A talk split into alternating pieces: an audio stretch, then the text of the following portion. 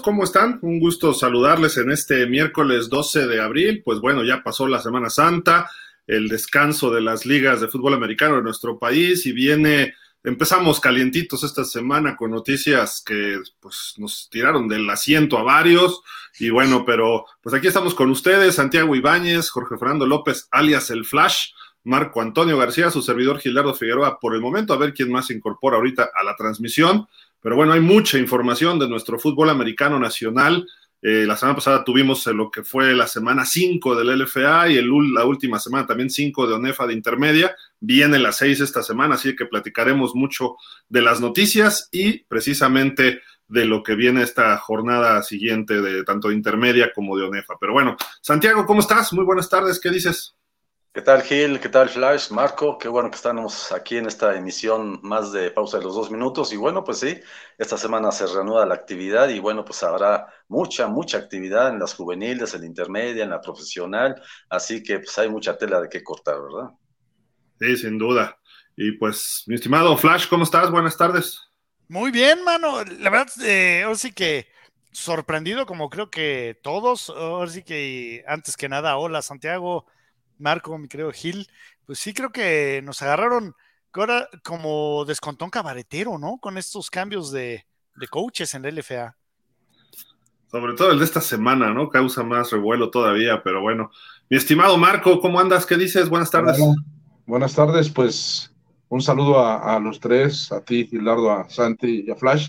Y este, bueno, pues creo que una, una semana que les ha de haber caído muy bien de descanso a, los, porque la verdad cuando eres jugador y es, está tan intensa una temporada a la mitad como más o menos sucedió, tener un descanso, la verdad es que muchas, muchas lesiones eh, salen y, yo creo que este fin de semana que viene vamos a tener, este, pues, van a estar ya más ansiosos, tanto en, la juvenil, en la intermedia, en la, en la LFA, entonces pues listos para, para hablar de, de todos esos cambios que comentan de coaches y que, y bueno, y de la poca información que manda la liga, ¿no? Sí, sin duda. Sí, Flash, Sí, eh, ahora sí, eh, creo que la LFA aprendió de su garrafal error del año pasado de eh, siempre tiene esta, esta pausa, ¿no? De, de, la Semana Santa, pero el año pasado se dio un caso particular y muy extraño en el cual Dinos tenía eh, la, así que como todos, la pausa de, Semana Santa, pero después su última, su última semana de juego, para que no se enoje Gil, era eh, eh, la última semana de juego, tenían un bye. Y después, por ser el mejor de la liga, descansaban la primera semana de playoff, entonces tuvieron tres semanas de inactividad. Entonces sí, como que la liga dijo, no, no, no, espérate, no nos puede volver a pasar eso. Entonces una sola semana de descanso para todos y, no hay descanso para nadie más. O sea, así que eh, descanso único para que no pase de que se les amontone el cierre de temporada y que descansas y de repente te quedes como 300 años inactivo y cuando llegas al playoff, así como que, ¿qué óvole cómo se juega esto, no? Creo que lo vieron bastante bien y, se adecuaron eh, de buena manera en, esta, en esta semana, bueno, en esta temporada. Es que eran siete equipos, ¿no? El año pasado era un número impar y eso te generaba un problema en el descanso, ¿no? Y ahora ya son diez y está bien establecido, eso ayuda. Y que sea media temporada, pues también suena interesante. ¿Por qué? Porque muchos equipos pueden hacer dos temporadas distintas. ¿Y por qué? Porque te puedes dar el lujo de despedir a tu coach nomás porque se te antojó, ¿no? Y digo, pues es el caso de los campeones de la LFA, los campeones defensores que despiden de la nada, anuncian el lunes al coach eh, que se va el coach Carlos Strebel. La verdad, esto fue algo como que impactante. ¿Por qué razón? Eh, pues realmente no hay ninguna explicación. Eh, no se ha dicho nada realmente. Hemos buscado, concretamente busqué al coach Strebel para ver si daba su punto de vista. La LFA, sí hay un comunicado por parte de los fundidores donde despide, explica, eh, dicen que se despiden al coach y hasta ahí, y luego que contratan al famoso, el loco, eh, no, ¿cómo le dicen? El, este... Pelón, Pelón Valdés. El pelón, el pelón, Valdés, y pues, que lo contratan ahí, que ni siquiera era parte del staff, ¿no? Creo, tengo entendido. eh, de repente de la nada lo colocan ahí, así de que bueno, pues ahí están los fundidores campeones con marca ganadora. Sí perdieron tres, este, el último partido ante Dinos, el lunes por la noche aquel famoso. Sí hubo una decisión muy errática por parte del coach Strebel, que se la juega en cuarta y un cachito, pero hay, consecuencias, y lo dijimos la semana pasada, ¿por qué? Por algunas decisiones arbitrales erróneas. Él se la termina jugando en su 30 y le regala el partido a los Dinos, ¿no? Al final. Eh, él aceptó esa culpa en la conferencia de prensa, pero dijo algo en la conferencia que nos se presta al sospechosismo, ¿no? Porque él dijo, hay favoritismo en la liga. Así lo dijo tal cual en la conferencia de prensa al terminar el partido. Y entonces uno dice, ¿lo están despidiendo porque habló mal de la liga, del arbitraje, o porque hay favoritismos para Dinos, o, o, o lo corrieron por este, algún tuit que puso Da Santi, tú nos, nos, lo compartiste hace un par de semanas, donde pues habla de falta de ganas, etcétera, no sabemos si era de él, si de los jugadores, un mensaje un poco vago por ahí, eh, pero puso ese tuit, no sé, te marca ganadora y que despidas a un coach, tuvo que ser algo extradeportivo. Y a lo mejor la decisión vino desde lo más alto de la liga. No sé, Santi, si tú tienes algo que opinar. Bueno, ustedes, todos ustedes, ¿no? Pero a, mí personalmente me causa un shock lo que está pasando, ¿no? Sí, les comentaba que ese tweet que comentas, eh, Gil, tiene como tres semanas que lo subió a su cuenta personal. Y sí, eh, no, no, no, no especifica claramente, no pone nombres, pero da a entender por el texto del tweet que se refiere a jugadores y posiblemente a coaches, que no hay ese compromiso por ver el fútbol como lo que ha sido siempre, un deporte formativo, un deporte de disciplina, un deporte de entrega, un deporte de preparación. Y me da a entender de que eh, esto ya empezaba a tener quizás algunas diferencias al interior del equipo, no sé si con los jugadores o con algunos coaches, y bueno, después se pasa dos semanas y después se viene la derrota contra Dinos y ahí es cuando ya se toma la decisión de, separarlo del plantel. Entonces, este, digo, ante la falta de poder platicar con él, pues obviamente se queda en la nube qué es lo que realmente sucedió, ¿no? Pero bueno, a final de cuentas, el coach Strebel, pues bueno, para él, tarde, más tarde que, más pronto que tarde, ya está nuevamente enrolado en un equipo de la LFA, que son los Gallos Negros. Y bueno, habrá que ver eh, bajo qué papel se va a desempeñar, porque su nombramiento ha sido como coordinador de equipos especiales, pero dadas las características que se dan en torno a este equipo de Querétaro, pues queda la duda si realmente será coordinador de equipos especiales o él será el que mande las señales de ahora en adelante. Pero bueno, ya lo veremos, ¿no? Flash, ibas a comentar algo también, ¿no? Por ahí. Eh, sí, te llama la atención. Eh, aparte, eh, bueno, tú decías, ¿no? El, en el caso del coach Strebel, eh, récord ganador. No nada más récord ganador, o sea, sí, tiene récord ganador, pero aparte viene de ganar el título el año pasado, o sea, no fue algo como que dijeras, oye, es el, el, el coach campeón del año pasado, pero lleva seis perdidos ahorita. No, o sea, como que todo va viento en popa para pasar a playoff por parte de fundidores y esto les puede dar al traste este fin de semana en contra de los Raptors, en donde Raptors está urgido, necesita ganar este juego en específico para poder aspirar a algo más en, lo que resta de temporada.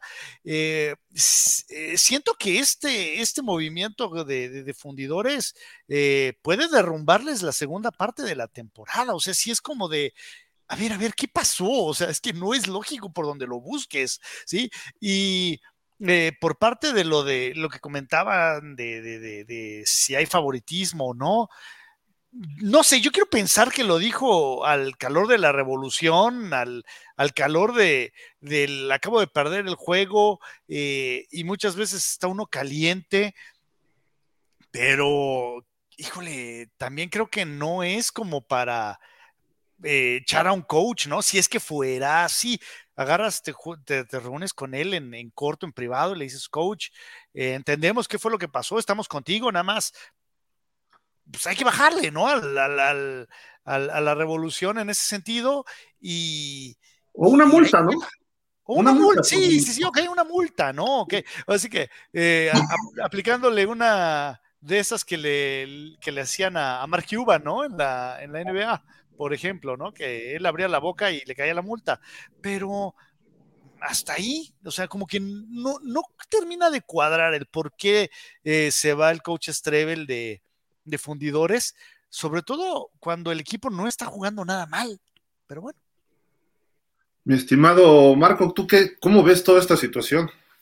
Pues sorprendido como todos, pero también gente que hemos estado dentro del americano, hay muchas cosas que no se dan a conocer. Entonces, realmente, igual eh, este, tuvo alguna discusión y él mismo dijo, pues entonces si quieren y si no estoy fuera del equipo y, y, y finalmente decidió él mismo salirse, porque yo he, hablado, yo he hablado con él y se me hace una persona muy, este, se me hace, se, bueno, como todo jugador de americano, explosivo, como todos los que hemos jugado americano, creo que la mayoría somos, somos explosivos, pero también se me hace inteligente, se me hace un tipo que recibió apoyo, hay que recordar que estuvo muy enfermo de COVID, que, incluso lo intubaron, o sea, realmente estuvo, estuvo grave.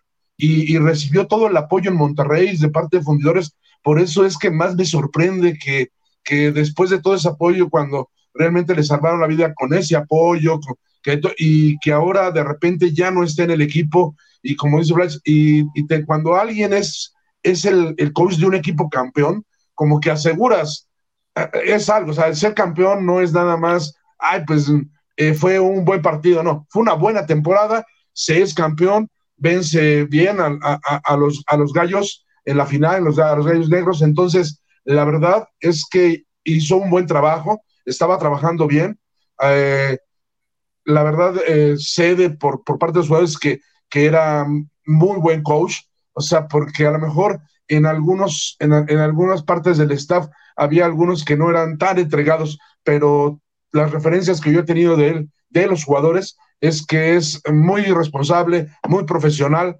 Entonces, eso es lo que se me hace raro. Tal vez pudo ser que haya tenido alguna diferencia con la directiva y él se haya molestado tal vez le llamaron la atención o algo, y él se molestó y han de haber pues hasta aquí quedamos, ¿no? Pero sí estoy sorprendido como todos. Ahora, dentro de todo lo malo, de, de, lo malo de su salida, para fundidores, la verdad, un mejor coach no pudo llegar.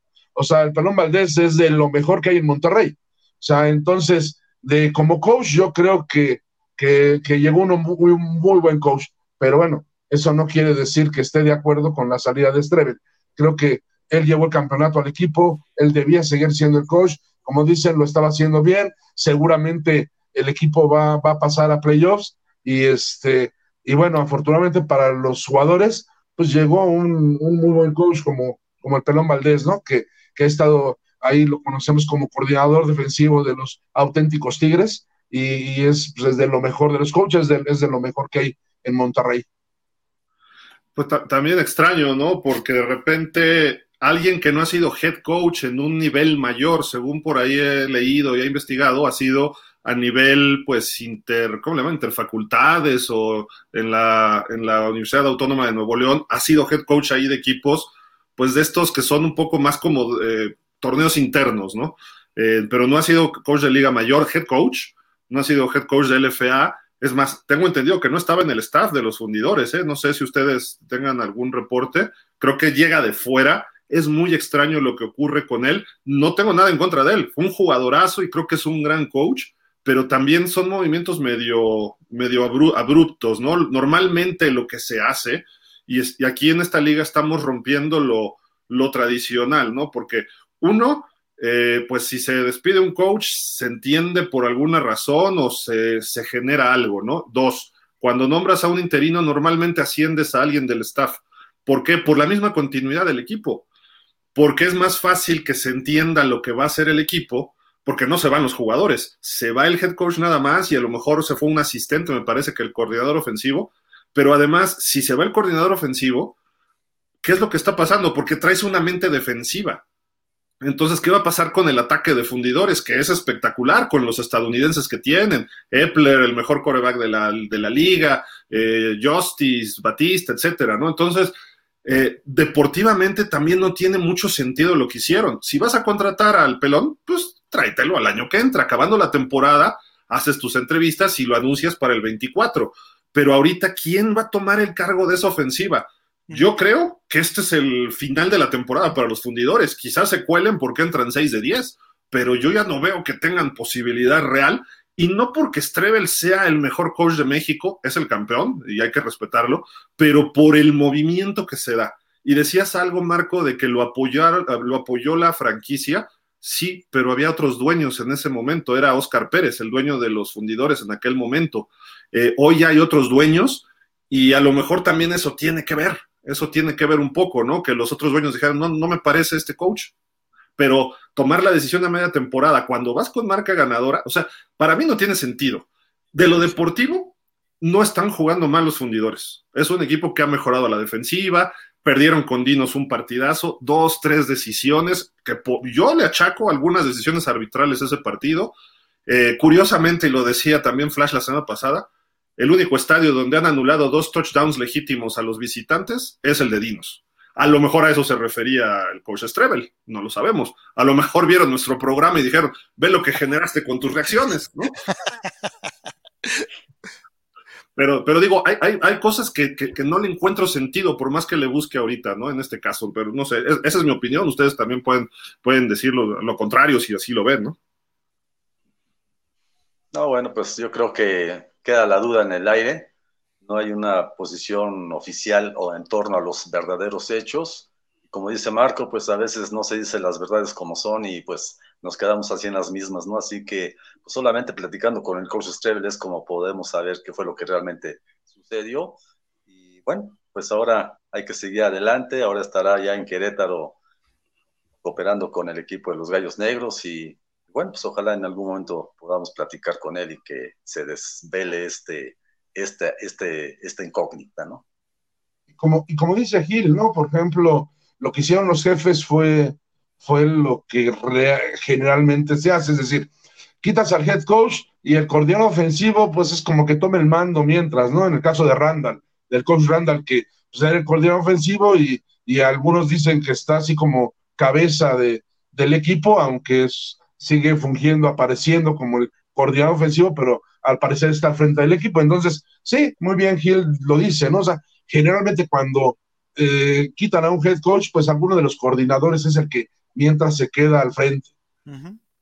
y, es curioso, o sea, porque eh, sí te hace pensar, bueno, a ver, llega alguien que es externo, que no conoce el sistema, digo, y no estoy diciendo que no, sepa de fútbol, pero no llevas trabajando al mismo tiempo eh, con, ese sistema como lo podría hacer un coordinador, como lo, como lo comentan. Entonces, sí te hace cuestionar, bueno, ¿qué está pasando en la franquicia de, fundidores?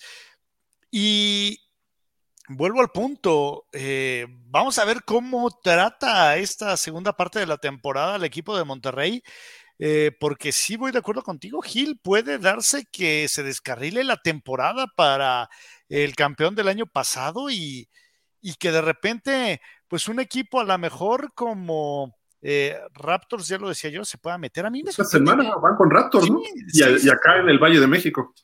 Y, sabes qué? Eh, eh, Raptors le gana la semana anterior a, Mexicas, tiene otro juego en contra de Mexicas, pero tienen también dos juegos muy complicados, ¿no? Le queda Caudillos, le queda Reds, ¿sí? Le queda este de, de Fundidores, y no me acuerdo quién le queda por ahí, eh, pero es, es, urgente, es eh, apremiante que ganen este, este siguiente en contra de fundidores. Creo que la temporada de Raptors depende de ese juego, ¿no? Entonces, eh, de cierta manera, se, siente como que involuntariamente le están abriendo las puertas a Raptors. Y, fundidores luego recibe a caudillos. E, exacto, o sea, no, no, no, no la tiene tan sencilla. Y de repente tienes también un equipo como los Galgos, que en una de esas eh, puede colarse y treparse un poquito más en la tabla general, ¿no? O sea, no, no, no me sorprendería que de repente eh, Galgos eh, quedara como está ahorita, como el número 4, y que Fundidores quedara completamente fuera, ¿no? De, de, de playoffs. Hoy Fundidores, según esta tabla, sería el último calificado. Entonces, entraría como comodín y estaría enfrentando a Dinos en su primer eh, partido de playoff. Es, medio, medio tramposo, ¿no? Porque Reyes, Reyes tiene un, cierre de temporada muy complicado. Entonces Reyes se va a caer, creo que va a ser el número 6, ¿sí? Y lo va a estar peleando ahí con Raptors. Depende de cómo le, le vaya en este cierre de temporada al equipo del Estado de México. Sí, nada más que si Raptors le gana a Fundidores, se queda fuera de la, de la tabla de, posibles candidatos al playoffs, bajaría hasta el séptimo puesto. Entonces, ese partido va a ser muy importante para fundidores y sobre todo con este cambio que se dio al frente del equipo. Y Raptors, pues está en la mejor oportunidad para aprovechar estas circunstancias y meterse de lleno a, buscar un lugar en los playoffs. Así que será muy, un juego muy interesante. y, y hay que analizar varias cosas de fundidores. Y lo hemos dicho las últimas dos, tres semanas te cobran 900 pesos por un partido, 800 pesos, 1500 por la zona VIP. Por eso está vacío el estadio. por eso está vacío. Y es el campeón y generan una ofensiva espectacular, tienen muchas estrellas. Y dices, ¿cómo es posible que ese estadio esté vacío? Y tenemos estadios en Tijuana, que es un equipo de dos años, que el año pasado ni siquiera ganó, y, tienen entradones. No, no el caso de Dinos, que Dinos es un equipo consolidado, ¿no? Pero dices, oye, eh, ¿qué están haciendo mal ahí en fundidores? Y pues ya vemos que todo, y eso que son los campeones. sí, sí estás hablando de un suicidio futbolístico. Marco, ¿por qué tan callado? No, no, no, estoy, estoy oyendo y aprendiendo de, su, experiencia y sabiduría. pues tú, es cierto, o sea, ya nos acabaste con eso. No, no, no, es cierto lo que dicen. O sea, es, increíble, ¿no? Digo, porque a lo mejor sí hay poder adquisitivo en Monterrey, pero pagar 900 pesos cada semana, es, eso valen los boletos más baratos para los juegos de la NFL en el Azteca. Sí, exacto. Sí, es, es, una cosa que dices, no, espérate, no, no, no, no tiene, no tiene lógica. Es más, o sea, eh, Tú ve a ver cuánto te cuestan los boletos más baratos para ver a los capitanes, ¿sí? que es el equipo de la Ciudad de México para la Liga de Desarrollo de la NBA. Y te aseguro que el más barato no te cuesta eso. O sea, te, cuesta por ahí de 200 pesos, algo por el estilo. el más caro, ¿eh? Entonces, a lo mejor el más caro está en eso. A lo mejor sí, porque es en la arena, porque es en la arena Ciudad de México. Pero, ok, pero es el, más caro, ¿no? Pero 900 pesos sí, o sea, sí es de, llamar la atención que dices, como, ¿por qué? O sea, invita a la gente a que vaya al, estadio, es lo que, lo, que tienes que hacer, o sea. No la ahuyentes, claro. exacto, no la ahuyentes, pero bueno, así que a lo pues mejor me dirían, yo sé mi negocio y tú estás hablando este, en, tu casa, ¿no? Bueno, efectivamente. que nos enseñen sus números, ¿no? Que nos enseñen sus números de ventas, a ver cómo, a ver si saben de negocio o no. Y ya después, ah, no, sí, estás en supernúmeros negros, entonces pues podríamos ver. No sé cuánto te cobre Epler, no sé cuánto te cobre Justice, Batiste, y empieza a agregar este corredorazo que traen ahora. Hay un tope salarial, según tenemos entendido pero aún así, pues hay dinero que se le paga a los jugadores externo a través de otros incentivos. Entonces, estos jugadores no vienen a jugar por tres, pesos, ¿no?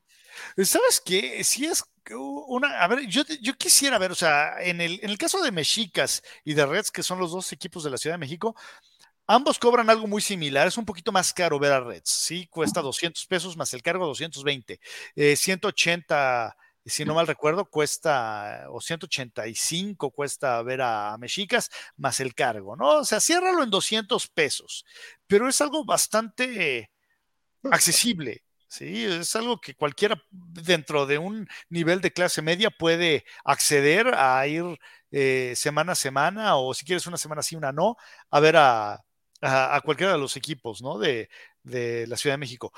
Habría que preguntarles en, en cuánto están, a ver si nos echan la mano los que nos estén eh, viendo, los amigos del público, en cuánto están los boletos en Querétaro, en Saltillo, en Chihuahua, en Tijuana, en, Juárez, sí, para tener una, comparación, pero sí me parece algo completamente salido de toda realidad, ¿no? El cobrar esos precios por ver a fundidores rapidísimo, bueno, ya regresando al tema de los boletos y de los Reds, la directiva nos hizo llegar dos pases dobles para nuestros seguidores. Eh, para el partido de este sábado que van a enfrentar a los Gallos Negros a la una de la tarde en el campo del Tec Ciudad de México. Eh, ¿Cómo ven si les hacemos alguna trivia y que los dos primeros que nos contesten tienen sus pases dobles? O sea, es un regalo de 400 pesos, más o menos, ¿no? Lo que estamos hablando, ¿no? Eh, Esto decía de la directiva de los, de los Reds. Aquí está el boleto, es digital, lo hago rápido porque tiene un código QR que no quiero que vean. Este, no vaya a ser que se lo fusilen y, y, vayan a entrar, pero este, aquí tenemos, son cuatro pases, nada más es cosa de ponernos de acuerdo y eh, ¿qué, ¿qué, pregunta les podemos hacer, este, Marco, Santi, Flash? Unas dos preguntas, ¿no? Para del sobre los Reds, ¿no? Concretamente. Sí, eh, ¿dónde se originaron? ¿De dónde salieron originalmente, no? Como, como, eh, ¿Con qué nombre y de, de, qué localidad? Sí, eran originalmente los. Ah, creo que está muy fácil esa, Flash. Ah, bueno, tú, tú quieres, este, tú, ¿tú qué quieres? Eh? Algo más de fútbol. No, ¿Sabes cuál puede ser, Flash? ¿Eh? Que, que, nos digan el marcador del último partido que tuvieron en la otra liga. Ok, puede ser. ¿No? Y a quién le ganaron, cómo fue todo y en qué situación, eh, en qué instancia era ese partido, ¿no? Ah, sí, también está fácil, sí. también está fácil. Sí, sí, sí. Y otra pregunta, este, Marco. Yo puedo decir quién es el, el líder de en yardas ganadas del equipo, por ejemplo, teniendo esta... sus corredorazos, a ver quién es el líder de, de yardas y cuántas yardas lleva. Por tierra. Por tierra. Sí, porque ese equipo es terrestre, ¿no? ¿Quién es el líder y cuántas yardas? Me gusta. Entonces, ¿una tercera, Santi? No, yo creo que con esas dos, ¿para qué le buscas más? Son dos boletos nada más, imagínate. Okay. han dado 10, a lo mejor sí. Limosnero con garrote, ¿no? ¿De, ¿De, qué color traía los calcetines el Tyson López eh, cuando ganaron eh, el, el, último juego en la FAM? o con el. Entonces, repetimos las preguntas. Era una, eh, líder corredor de este equipo en yardas. Y eh, la otra, ¿cuál fue su último partido en la FAM? ¿no? Y, y, su resultado, qué instancia era y a quién le ganaron, ¿no? Entonces, están fáciles, o sea, es nada más de googlear y rápido lo tienen. Este, así de que, pues, quien quiera ir este sábado a la una de la tarde al Tec Ciudad de México, tenemos dos pases dobles. Pero bueno, esto eh, lo repetiremos al ratito también para recordarles nada más, ¿no? Pero Santi, eh, por ahí incluso sacó un tuit, José Luis, que no se ha conectado, pero él dijo, decían que era una liga de charros o no sé qué, la FAM, porque corrían coaches a media temporada. Y dice, pues la, la LFA tiene tres, tiene tres coaches ya que se han ido, dos despedidos y uno que se va por razones personales. Eh, ya lo comentó hace rato Marco, ¿no? Que se fue el coach de los jefes, eh, o sea, lo fueron, Rolando Gathers, y eh, el coach de los Gallos Negros, aquí está, Rubén Contreras, también él se va del equipo por motivos personales, es lo que él señala, pero el equipo, esos dos equipos iban con cero ganados. Como que tiene cierta lógica que se pudieran ir o, los, o le dijeran, pues tú di que te vas y ya de cuates, o te despido, ¿no? O sea, como sea. Pero ya son tres coaches y dos iban ya en cuatro semanas. Esta es la quinta semana, ya van tres. ¿A quién van a despedir la próxima semana? Pues a Más bien, es la, es la, sexta, es la sexta semana de que vamos sí, a bueno, tener. Correcto. Pues, ¿a quién? Pues a el, el, candidato lógico sería el coach Toski en. Si en, pierde con algo. O sea, estás hablando de que Mexicas, perdón, pero no se le ve ni pies ni cabeza ese equipo. Está perdido en la inmensidad del. De, de, no sé, de, qué, del, de, del universo. O sea, tiene un ganado y ese ganado se lo ganó Gallos. O sea, y hay que recordar que lo remontó gracias a Billy Villalobos. Pero Mexicas es un equipo que no se le ve ni pies ni cabeza. Sí, es muy difícil pensar en alguien más, ¿verdad? A menos eh, pues creo que sería el más lógico. Y la verdad, este, los otros, pues no creo que pues, por nada del mundo los vayan a, a separar de su cargo. Entonces, eh, llama la atención que, pues sí, eh, a diferencia de otras temporadas, pues ya, ya, van tres entrenadores en jefe que pues han dejado el equipo. Y bueno, pues habrá que esperar si más adelante se pudiera dar un cuarto más o un quinto, dependiendo de cómo se vayan dando los, los, los, los las circunstancias, pero eh, no creo, no creo que ya se pueda presentar, salvo el que menciona el Flash, que pudiera ser una una posibilidad, ¿no? Todo depende de cómo se vayan dando los resultados y quién sabe, porque ya estamos prácticamente en la segunda mitad de la temporada, entonces, pues hasta qué punto es conveniente o no quitar a un entrenador en jefe cuando, este, pues prácticamente ya estás en la parte final. Pero bueno, a veces en este México suceden cosas que uno ni se imagina, así que todo puede suceder, ¿no? Oye, Marco, criticamos luego mucho al fútbol soccer, ¿no? Pero estamos igual. Sí, algún equipo va mal y el primero que le cortan la cabeza es al, al entrenador, al director técnico, y en este caso, igual. Y sí, por ahí vi algunos memes y algo y decían que cómo es posible que hubieran echado a, a Strebel y había equipos eh, como algunos en la Ciudad de México que solo habían ganado un partido y seguía el entrenador al frente. Y, no vi uno, eh, vi varios comentarios al respecto. No tengo nada contra el, el coach Toski, pero, pero sí, pues vimos el principio que no está funcionando, aunque también pues hay que reconocer que no tiene las, grandes estrellas, sobre todo eh, carece de muchos jugadores extranjeros, entonces, este, pues no, no, no, desde el principio de la temporada yo no le, yo no le veía mucho futuro a Mexicas, ¿no? Y Gallos y Mexicas decíamos que eran dos de los equipos que iban a sufrir esta temporada y, creo que es que, que, no estuvimos tan errados. A diferencia de Galgos, ¿verdad? Que quién pensaba que pudiera estar al nivel que está ahorita. Sí, Galgos era otro de lo que los de lo que nos opinábamos que iba a estar abajo y, y sí. ha sorprendido mucho, pero pues tiene grandes jugadores y de repente sus individualidades dan, dan de qué hablar, ¿no? Y creo sí. que el coaching está haciendo bien su trabajo. Pienso que eso tiene que ver también bien para que un equipo funcione. Así que, dado la calidad de los jugadores que tiene, los extranjeros y los mexicanos que han podido dar la cara, pues el, la, el tener una buena coordinación, una buena química con el staff de coaching les ha permitido estar en esa posición en la que están actualmente y lo hacen un equipo difícil, ¿eh? y más en su casa. Sí. Sabes que eh, en el caso de Mexicas, yo creo que todo empieza porque de entrada no se deciden por quién es el coreback. O sea, en el último juego vimos a los tres, vimos a, eh, a Brandon López, vimos a Alex Márquez y vimos al zurdo Quintana.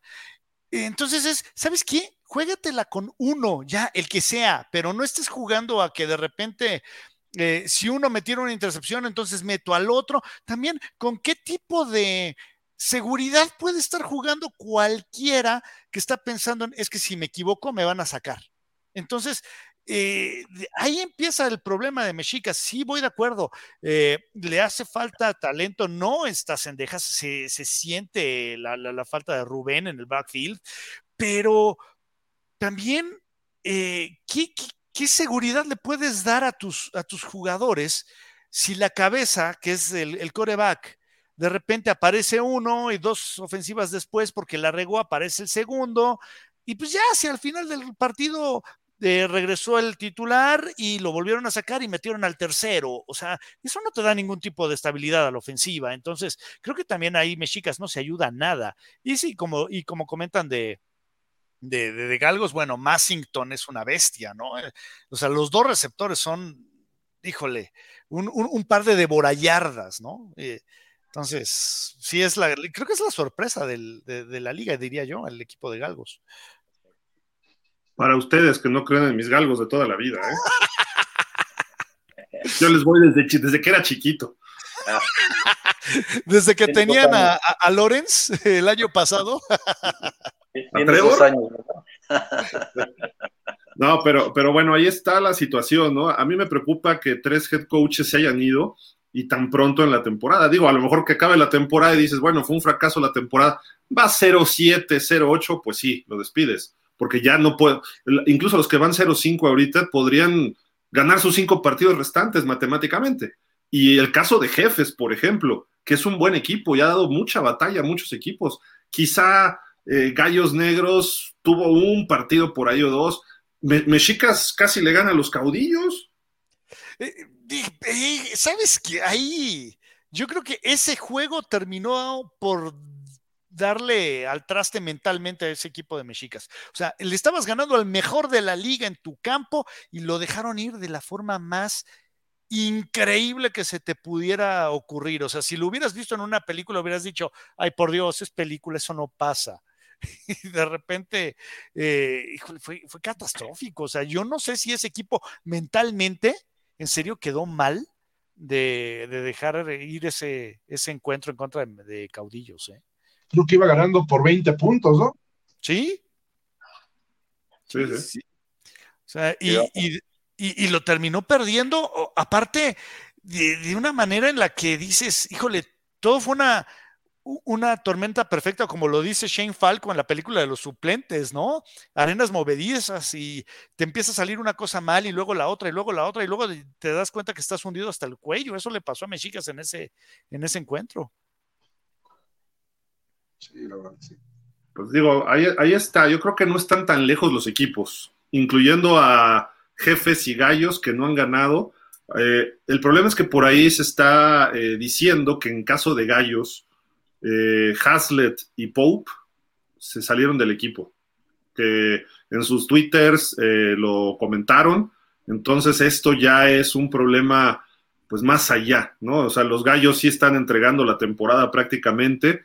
Eh, y pues vamos a ver, ojalá y ganen, tienen un partido complicado esta semana, eh, pues precisamente vienen contra los Reds, que es uno de los equipos más fuertes, estará en el partido que los estamos invitando el sábado, y el caso de los jefes tienen un partido recibiendo a Mexicas, que ahí pueden sacar la ventaja de estar ahí en su estadio y ganarle al equipo de la Ciudad de México, ¿no? Y ahí ponerse por lo menos con un ganado. Y Gallos no sabemos, a lo mejor ni gana el resto de la temporada, habría que ver cómo se dan las cosas, pero, pero si se fue su coreback, que estaba jugando bien, y Pope, están problemas ese equipo, ¿eh? Porque son los que más generaban al, al ataque, mi estimado Santi, ¿no? Sí, la verdad, este, ahora sí que eh, es, el equipo pues candidateado para que no termine ganando nada, ¿verdad? Y bueno, pues esperemos que con la llegada del coach Strebel pues pueda cambiar un poco las revoluciones en los jugadores con los que tienen y puedan ser más competitivos.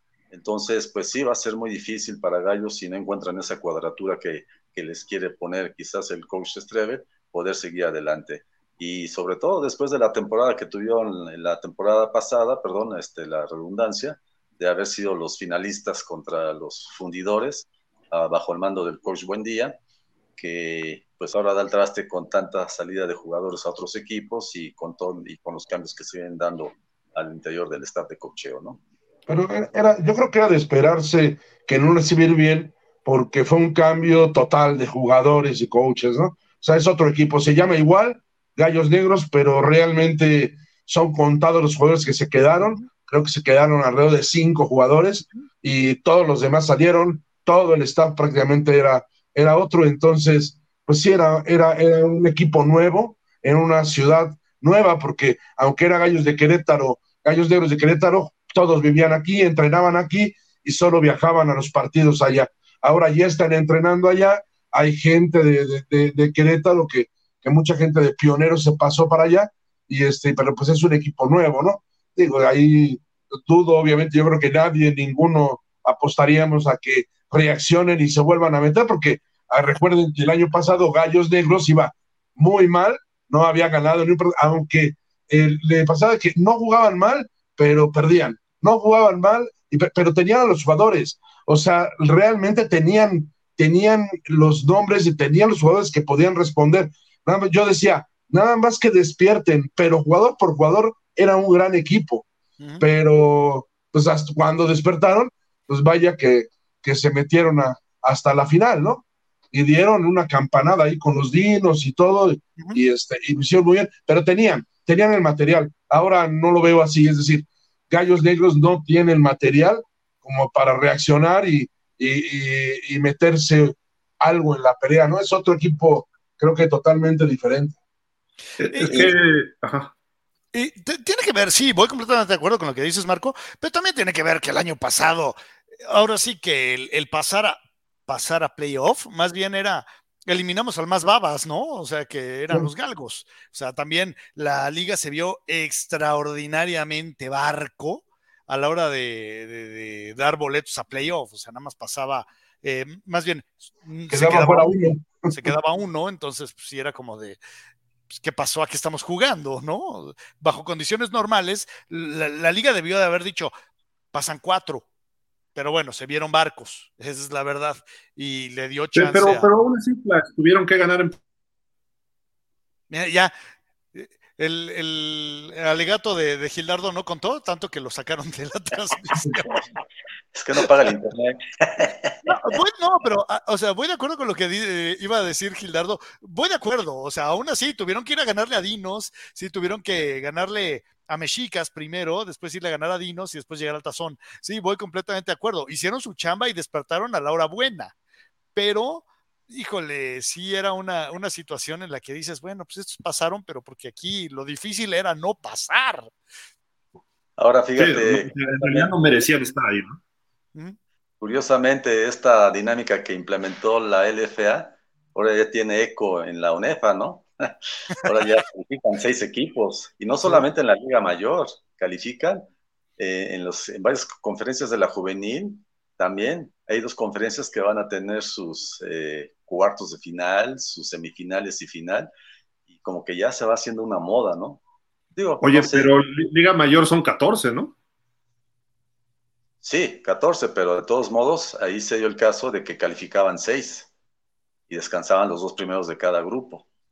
Y después se enfrentaban el, el segundo y tercero eh, no creo que fue de manera cruzada para sacar a los semifinalistas contra los dos primeros lugares. Pero a, lo que voy es de que ya se está dando, ya se está haciendo una, una costumbre hacer este tipo de, de, playoffs, ¿no? De que en lugar de que califiquen a lo que estábamos acostumbrados, los cuatro mejores, ahora califican seis, y descansando los dos primeros y eh, otros cuatro, pues buscando un lugar para llegar a la, eh, a la semifinal y, y, por obvio a la, a la gran final, ¿no?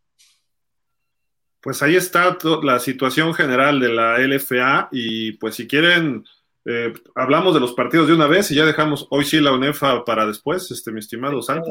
Adelante, estamos en la LFA. Adelante, terminar, ¿no? Pues así está la tabla, ya la pusimos hace rato mientras estábamos platicando. Eh, Caudillos es el único invicto con 5-0. Esta semana tiene un partido interesantísimo recibiendo a Dinos, que como ven ahí va empatado junto con Reds con 4-1 en la segunda posición. Luego vienen con 3-2, tres equipos, Galgos, Reyes, que juegan entre ellos, y los fundidores, ahora estrenando coach en Jorge el Pelón Valdés. Y luego viene del, el 7 los Raptors, surgidos de ganar, que van contra fundidores, Mexicas 1-4, Jefe 0-5 y Gallos 0-5 eh, también. Así de que, pues, así está la tabla hasta el momento. Y los partidos, bueno, el primer partido será en viernes esta semana, que es eh, un juego importantísimo para los dos equipos, ¿eh? Eh, está llegando el equipo de los eh, Reyes de Jalisco visitando a los Galgos. Para Reyes vienen con dos derrotas en fila y es importante ganarle porque los Galgos es el equipo que está empezando a, dar batalla, ¿no? Ahí entonces, pues, espérenme tantito que ya se me volvió a friciar esto. ¿Ustedes ven el tráfico? Sí, sí, sí, lo vemos y lo escuchamos. Perfecto, perfecto. mano. Eh, los dos con 3-2, entonces tendrían que ganar. Sale favoritos Galgos por tres puntos, eh, se esperan 47 puntos. Eh, el problema de Reyes, de mis Reyes, este Marco, es el coreback, ¿no? Shannon Patrick, o sea, es más malo que el agua puerca, ¿no? No, muchas intercepciones, ¿eh? Muchas intercepciones. Y, Oye, Adelante, adelante, Flash. ¿Sabes qué? Híjole, aquí a Reyes le espera una final de, temporada, un, fin, un cierre de temporada brutal. O sea, estás hablando, va en contra de Galgos, eh, luego va en contra de Jefes, que tampoco está fácil, luego Dinos, Reds y cierra en contra de Gallos. Estás hablando de que tranquilamente se podría ir con un 5-5, ¿eh? Pues primero tiene que ganar en Tijuana esta semana, ¿no? Y, sabes qué, está difícil, pero yo te diría, está difícil, aunque ese juego se jugara en Jalisco, estaría sumamente complicado. O sea, eh, independientemente de que sea en Tijuana o no, creo que debe de ir como desfavorecido por todas partes el equipo de Jalisco. Tres puntos le da nada más a Tijuana en las apuestas ahí, Bet Regal. Santi, ¿qué le ves a este partido? ¿Qué te gusta y quién gana? No, definitivamente pienso que va a ser un partido muy difícil para el Corso Alfaro. eh, después de la paliza que les metieron los caudillos, ¿verdad? En su propio campo y donde pues prácticamente pues no mostraron nada, ¿no? Definitivamente. Y bueno, Galgos en, su, en el Estadio Caliente, pues ya, ya lo he dicho, va a ser un rival difícil de ganarle. Y si de por sí, cuando va de visita, resulta complicado para ganarle, con la gente de su lado y, y, con la efervescencia que está viviendo este equipo después de una temporada perdedora del año pasado, pues yo veo a Galgos como el posible ganador de este encuentro. ¿eh? Definitivamente eh, su coreback y sus receptores este, eh, son, pero de armas tomar. Y, no veo, no veo por dónde pueda Reyes sacar el resultado y más en calidad de visitantes. Pero bueno, ya sabemos que todo puede suceder y, pues yo me voy con, con los, este, con los galgos. Galgos. Flash. Sí, completamente de acuerdo. Eh, Galgos creo que es eh, mejor equipo. El detalle de la dupla de receptores y, el coreback eh, es lo que llevan a otro, a, otro nivel a este, a este equipo. Ahora, hay que recalcar, Galgos no tiene un ataque terrestre pero con esa dupla de receptores no le ha hecho falta. Creo que Galgos se va a terminar metiendo a playoffs, y estos, estos Reyes, híjole, van a tener una cuesta muy, muy, muy complicada en esta segunda parte de la temporada. Creo que les va a alcanzar para meterse a playoff, pero no son un equipo que vaya a pasar de la primera ronda de, de playoff. Y a mí me sorprende eso de darle solo tres puntos a Galgos. Yo creo que debe ser más, pero bueno, es lo que yo creo, ¿no? Voy Galgos, obviamente. Estimado Marco, ¿tú qué, destacas de este partido y quién gana? ¿Por qué? Pues yo creo que si hubiéramos hecho nuestros pronósticos al inicio de la temporada, los cuatro hubiéramos dicho que ganaba Reyes. En esta, eh, sí, al inicio de la temporada hubiéramos dicho, no, Reyes seguro. Los cuatro hubiéramos coincidido, porque a veces dos votamos por uno, otros dos, dos porque está más parejo. Eh, si hubiera sido al inicio, los cuatro hubiéramos estado. Y creo que ahora los cuatro estamos con los galgos de toda la vida de, de, Gil. Entonces, este, no, la verdad es que, es que esa ofensiva tan explosiva con su callback y sus receptores, como lo dice Flash, la verdad es, es de las más, de las más temidas de la liga. Y, y sí, y en su estadio, con su gente y con como viene el coach Alfaro seguramente molesto con su coreback y además pues, lo presiona bastante porque si alguien presiona siempre eh, eh, eh, Ernesto Alfaro es el coreback, es el que trae y el coreback no lo ha hecho bien y cada vez le ha ido peor por tal vez por esa presión que ejerce el coach Alfaro, porque sí es muy estricto en eso, lo conozco muy bien y, y esa presión no lo aguantan todos los corebacks y este y yo creo que, que vienen de una derrota muy dolorosa en su cancha y ahora ir de visita no, yo creo que ni ellos mismos eh, creen que vayan a, sacar el triunfo, ¿no? Entonces yo creo que, que ahora sí los cuatro nos vamos a ir con los galgos de toda la vida de Gil. Mira, dice Jesús Elizondo, venga Reyes. creo que tienen con qué los Reyes. Pueden correr el balón muy bien con eh, este hombre, no me digan Sanders, este Shippy. Y tienen un corredor este, mexicano, ¿no? Este Majid. Eh, tienen buenos receptores. El problema es si su defensiva es aceptable. Tienen un super linebacker, el Patrick. Personalmente ustedes saben que son mis reyes de toda la vida, pero pues tengo que irle a mi otro equipo de toda la vida ahora, los, los Galgos. Mi, pick va con Galgos porque pues tienen el, fenómeno NFL de Boykin y este Terrence Williams y Massington que estuvo en UCLA. Son, muy buenos y aparte con esa estatura, esas manos, eh, explotan a todas las defensivas va a ser muy difícil. Ojalá y ganaran los Reyes, de corazón lo digo, pero lo veo muy, muy difícil. Y ojalá y por el coach Alfaro, como dices, Marco. Es un gran coach, el único bicampeón en la historia de la, de la LFA. Entonces, ojalá, ojalá y despierten los Reyes, porque cuando íbamos 3-0, ya el, el, Super Bowl, no, el Tazón México, vamos, vamos. Y de repente, pues dices, no, ahorita ya se ve lejos hasta los playoffs, ¿no? Tú, eres el único que no, que, realmente se creía ese 3-0, Gil. Bueno, ¿con quién perdieron los Reyes? ¿Con caudillos? ¿Y con quién más? Eh, con, caudillos, con eh, fundidores. Ahí está. Ya, son con dos equipos sólidos, ¿no? No, tampoco perdieron con Mexicas, ¿no? No, no, no, pero eh, le ganaron a Mexicas, a Gallos y a Jefes, ¿no? O sea, tres equipos que suman en conjunto una victoria, o sea. El caso es que solamente, solamente sumaron 20 puntos en esos dos juegos, ¿verdad? 7 contra fundidores y 13 contra caudillos. Entonces, pues ahí se habla de la pobreza ofensiva con este coreback que no ha dado una. Y bueno, el que han estado metiendo a Farías, pues de alguna manera ha podido hacer lo que, lo que sus facultades y habilidades le permiten. Incluso se ve hasta mejor que el norteamericano, pero se necesita más de eso para poder aspirar a una posición de élite. Fundidores le interpretó cinco pases, cuatro en sus cuatro primeras series a, Patrick. Así, y, aún así estaba dando pelea al medio tiempo. ¿Sí? ¿Cómo? No sé. Ya después se despegaron los fundidores, ¿no? Pero dices, ¿cómo? Y Farías, digo, que le baje un poquito a las tortas ahogadas, ¿no? Porque eh, creo que es un buen coreback, pero sí está muy pasado de peso y se ve fuera de ritmo. Más que pasado de peso, no importa tanto en ciertos momentos, pero fuera de ritmo. Y ese es el problema, eh, porque tiene receptores, tiene talento para poder repartir el balón, pero no se le ha visto. No se le ha visto, porque el año pasado cuando jugó estaba en otra calidad eh, físico-atlética y se veía muy bien. esperemos que este descanso le haya servido porque seguramente va a jugar. Patrick anda dando tumbos, ¿no? O sea, peor que Verde en sus peores años, pero en fin, y eso ya es mucho decir. vámonos a los partidos del sábado, precisamente el que tenemos boletos para ustedes, amigos. Escríbanos, por favor, recuerden las dos preguntas. Eh, ¿Cuál fue la última instancia de los Reds el año pasado, su último partido? Marcador, a quién, contra quién jugaron, perdón, eh, y en qué instancia de la FAM el año pasado. Se eh, llamaban rojos, Gil. No los, los, rojos ese entonces, ¿no? Eran rojos, correcto, eran rojos, sí. Eran, eran rojos y que nacieron originalmente eran rojos de Lindavista. Exacto. Cómo ha ido cambiando, modificando este equipo y va por buen camino, ¿eh?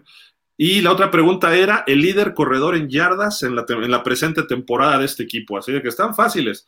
Ahí nada más un eh, buscador le dan y lo tienen la respuesta y tienen sus dos boletos para ir el próximo sábado a la una de la tarde, como indica el Tech Ciudad de México, donde los Reds con 4-1, que han sufrido más, ¿eh? o sea, es un 4-1 engañoso tipo el de, el, de, el de Reyes, porque muchos equipos les han dado una guerra y ellos han podido sacar el partido al final, principalmente gracias a su defensiva. Salen favoritos por 17 puntos contra los Gallos Negros que no dan una, que se le están yendo jugadores, coaches, está haciendo un merequetengue ahí en Querétaro. Esperemos que el coach eh, Juan Carlos Maya pueda eh, poner este equipo en orden en lo que resta de esta temporada. Estoy seguro que el año que entra va a ser muy distinto, pero ojalá y este año puedan tapar esos hoyos, dar el, ahora sí que apagar el fuego que tienen ahí en Querétaro. Nunca se han enfrentado porque Reds es su primer año en esta liga, así de que eh, partidazo, así de que pues escríbanos las dos respuestas y los dos primeros tienen sus boletos gratis. Yo les, les mando el, boleto con su código QR para que lleguen el sábado a ver el partido. Flash, ¿qué te gusta de este partido? ¿Quién gana y por qué? Obviamente que gana Reds. Eh, hablando de, los juegos que ha tenido eh, cerrados, bueno, a ver, el juego en contra de los jefes, ellos solitos se lo complicaron, esa es la verdad, lo tenían más que dominado y una decisión pues muy difícil de entender por parte del coach Rivera, pone las cosas cerradas, de repente se le ocurre jugársela en el cuarto cuarto, eh, faltando como por ahí de nueve minutos en su yarda 40 en cuarta y una, que iba ganando 23 eh, a 7, si no mal recuerdo. Y se la juega, y de ahí viene una anotación del el equipo de jefes, y después eh, viene la segunda anotación y se pone 21-23 el juego y después lo supieron resolver bien. Eh, ¿Qué me gusta? Eh, la idea de que en los últimos dos juegos jugaron tanto con Gazú como con Marco Durán y al, al, correback, como le dices tú, mi querido Gil, eh, a Huntley lo tuvieron en la banca en parte porque también trae una lesión. Esperemos no volverlo a ver en la temporada porque este equipo es infinitamente más... ¿Qué te hizo Huntley? Es ser malísimo.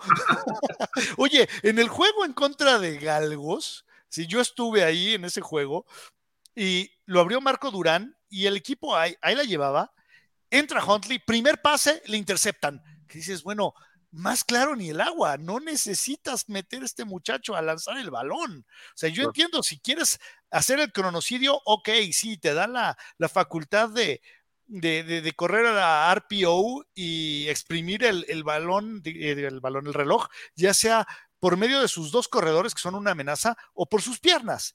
Pero si lo vas a poner a lanzar el balón, ahí es cuando todo se, se va al traste, es malísimo. Entonces, ojalá y, Rivera se la juegue con cualquiera de los dos corebacks eh, mexicanos o con los dos, sí, porque así es como le gusta hacerlo. Pero que ya no, ya no ponga a Huntley, por o sea, Tú portarías a Huntley de plano. Sí, sí, sí, durísimo. ¿sí? Eh, estás hablando de que eh, lo hemos comentado y, Marco lo decía muy atinadamente un día. No, no lanza el balón, lo avienta. Así es. Eh, o sea, casi que así nada más le falta agarrar, quitarle el seguro y aventarlo así como si fuera granada. Así de malo es. pero este equipo de los Reds ha demostrado que es un equipo sólido, es un equipo que sabe resolver los encuentros y por parte de los gallos no se ve ni pies ni cabeza y con todo este pues accionar que han tenido en últimas semanas, cambio de coach, bla, bla, bla, no se ve por dónde lo puedan ganar. O sea, a menos que literalmente se salgan a tirar a la hamaca los señores de la Ciudad de México, se ve muy complicado que lo puedan eh, perder. Marco, tú estás también en lo mismo, supongo. Aquí también creo que vamos a coincidir, ¿no? Todos. ¿Quién sabe por qué, va? Este, más bien ahí lo que hay que discutir son la diferencia yo veo esos 17 puntos que les queda corto en la diferencia, porque eh, vamos a, recordar la gente que, hemos visto al Yoyo, al coach Rivera, es un coach que si te puede meter 100, sino que le pregunten a Catlán, si te puede meter 100, te los va a meter. Entonces, yo te aseguro que él le va a decir a sus muchachos que, que quiere más de 60 puntos en contra de Gallos y se los puede meter, ¿eh? Se los puede meter. Entonces, a mí sí, sí creo que puede ser un marcador escandaloso, sí, sí lo creo, si se ponen las pilas y, como dice Flash, y si no, si no este, se confían o, juegan a otro nivel los Reds, que no lo creo, porque, porque Rivera es exigente y el Mickey es exigente y el y, su coordinador defensivo, el Black, también son exigentes. Entonces, sí creo que es, es un equipo que si puede aplastar, lo va a hacer. Y no se va a quedar en un 10-3 y vamos a, darles bola. No, no, no. O sea, si puede meter 50 o 60, los va a hacer. Entonces sí, voy con los Reds y por mucho. Yo, yo me preocupo, Santi, no tanto por los puntos que puede hacer los Reds, que sí creo que va a estar arriba de 30, si va a poder meter si quiere un gol de campo Gallos, porque esa defensiva es súper tremenda, ¿no? De los Reds. Puede quedar un 40-0, ¿no? Sí, definitivamente eh, hay que ver los números. ¿Quién es el equipo que más puntos ha recibido en la temporada? Gallos Negros. ¿Cuántos? 173 puntos. Digo, es una barbaridad en cinco juegos. Más de 30 por juego. Entonces, realmente, lo, lo, bueno para el Flash es de que Huntley pues no va a poder jugar por lo menos cinco semanas, al menos ya corrió una, ya van cuatro, ¿no? Entonces, habrá que ver el concurso de, de Durán y del Gazú para ver este. Eh, eh, yo me voy más por Durán, se me hace un quarterback más versátil, que corre el balón, que sabe lanzar. Y, pienso que ha, ha, mostrado mejores cosas que el Gazú, que también viene de una lesión y que, bueno, ya tuvo oportunidad de jugar en el, en el último encuentro, lanzó un pase de anotación. Y bueno, pero me voy más por Durán. Y luego con estos corredores que tiene, ¿verdad? Y luego los receptores que tiene, pues definitivamente, y como dice Gil, esa defensiva que tiene, pues la verdad yo no veo por dónde pueda Gallos Negros, aún con la llegada del coach Strebel, sacar un resultado sorprendente, ¿no? Entonces, pues, no hay otra. Rojo usted de ganar bien, convincentemente y abundantemente. Así de fácil. Se dice que Pope y Hazlet están fuera de Querétaro, ¿no? Imagínate que son los que generaban algo a la ofensiva. Efectivamente, o sea, los que ponían puntos en el marcador por parte de Gallos ya no están. Entonces, sí, esto pinta para una auténtica masacre, a menos que pase algo, no sé, que se parte el campo y se caiga así como en la película de Batman, algo así, ¿no? no, ya, no, no seas así, porque eh, justo por ahí pasa una falla tectónica, acuérdate, en el Tec Ciudad de México, lo que ocurrió en el último temblor. No vaya a ser la de malas. No, no, no. Yo lo decía en chunga, de hecho no lo tenía ni en mente. no, no, no vaya a ser la de malas por ahí. Pero bueno, hoy, oye Marco, pues este partido, el que sigue, pinta para juego de la semana, ¿no? Obviamente, eh, allá en Chihuahua, los caudillos invictos reciben a Dinos 4-1, según el coach Strebel, los favoritos de la liga. Eh, pero bueno, caudillos favoritos por 10 puntos. Uf, está fuerte el partido. Dinos va bien, pero ha sufrido. El juego es a las 7 de la noche. Vamos a ver, ojalá y, eh, la iluminación se preste para ver bien, lo, para ver bien el juego eh, en video, porque pues los transmiten por redes sociales o en televisión. El último juego ahí estaba medio nevando y no se apreciaba muy bien contra los Reds. Bueno, aguanieve o lluvia. esperemos que este esté en condiciones climatológicas adecuadas, pero pinta para un muy buen partido, ¿no? Los, los Dinos con, eh, con esa ofensiva explosiva que pueden anotar por aire, pueden correr bien el balón, tienen una buena línea. Eh, no sé, ¿qué te gusta de este partido? Creo que hay muchas cosas que destacar, ¿no? En este, en este encuentro y de caudillos ni se digan. los, los super caudillos de Santi, yo creo que parten como, como favoritos, pero si, si alguien, si alguien le puede ganar a los caudillos, yo creo que es Dinos y es Reds. Son los dos equipos para mí que, le, que podrían ganar y no sería tan sorprendente. dieron la campanada, no. O sea, si Dinos tiene unos corredores de primer nivel, si juega tu coreback favorito, este también se convierten en, en, este, en peligrosos, ¿sí? Porque también este. ¿El bulto? ¿Mande? ¿El bulto de segundo equipo de los Dinos? No, no, no tu coreback favorito, el que es el titular. Sí, sí. Entonces, si, si el que te agrada tanto, si ese coreback juega, la verdad es que se convierten peligrosos porque empiezan a avanzar por, por aire y con el, el grupo de corredores que tienen, pues se la puedes dar a cualquiera y la verdad es que responden. Ahí donde creo que va a ser la prueba de fuego es para la defensiva de Dinos. Si la defensiva de Dinos puede contener, van a estar en el partido pero si la defensiva de Dinos empieza a flaquear, Caudillo se va a llevar, se va a llevar la victoria, pero yo sí creo que serán unos cuatro puntos. Yo daría unos cuatro puntos de diferencia en favor del equipo de, Santi. Yo creo que Caudillos pudiera, son locales, tienen un gran equipo, y yo creo que por cuatro puntos se va a llevar Caudillo ese juego. Ok, pero muchos puntos o bajos, ¿cómo, cómo lo ves? No, yo creo que va a ser más duelo defensivo que ofensivo. O sea, me, imagino un 17-14 o algo así. Y Santi, ¿qué va a hacer Dinos para parar a, como le dicen ahora, mi amigo Manigo, ¿no? También. La verdad va a ser, yo creo, el partido de la semana, un partido de toma y daca. Eh, definitivamente eh, la ventaja la tiene Caudillos por jugar en su casa. Y bueno, a ver qué se saca de la chistera el coach eh, Altamirano porque luego saca cada jugada que sorprenda a todo mundo. Pero bueno, el quarterback Jeremy Johnson es un tipo que sabe meter el pase en las manos, como, como lo ha demostrado a lo largo de la temporada. Pues no se diga de sus receptores, de sus corredores de bola, la defensiva. El único punto que le veo débil al equipo es su pateador de lugar, que ha tenido muchas fallas. Eso pudiera ser en un momento dado que el partido fuera muy cerrado, marcar la diferencia pero si Dinos va a jugar como lo jugó contra Rojos cuando vino aquí a la Ciudad de México, donde prácticamente no mostró nada, pues digo, la verdad sí, no hay la menor duda de que Caudillo será el ganador. Pero bueno, en lo particular pienso que eh, la estrategia que puede implementar el coach eh, Rosado va a ser muy interesante, como que lo veo más maduro, como que ha ido aprendiendo a lo largo de la temporada, ya ha sabido aprovechar las debilidades de los contrarios. Y bueno, aquí habrá que ver qué es lo que le ha visto a, Caudillos para sacar provecho y poder aspirar al triunfo.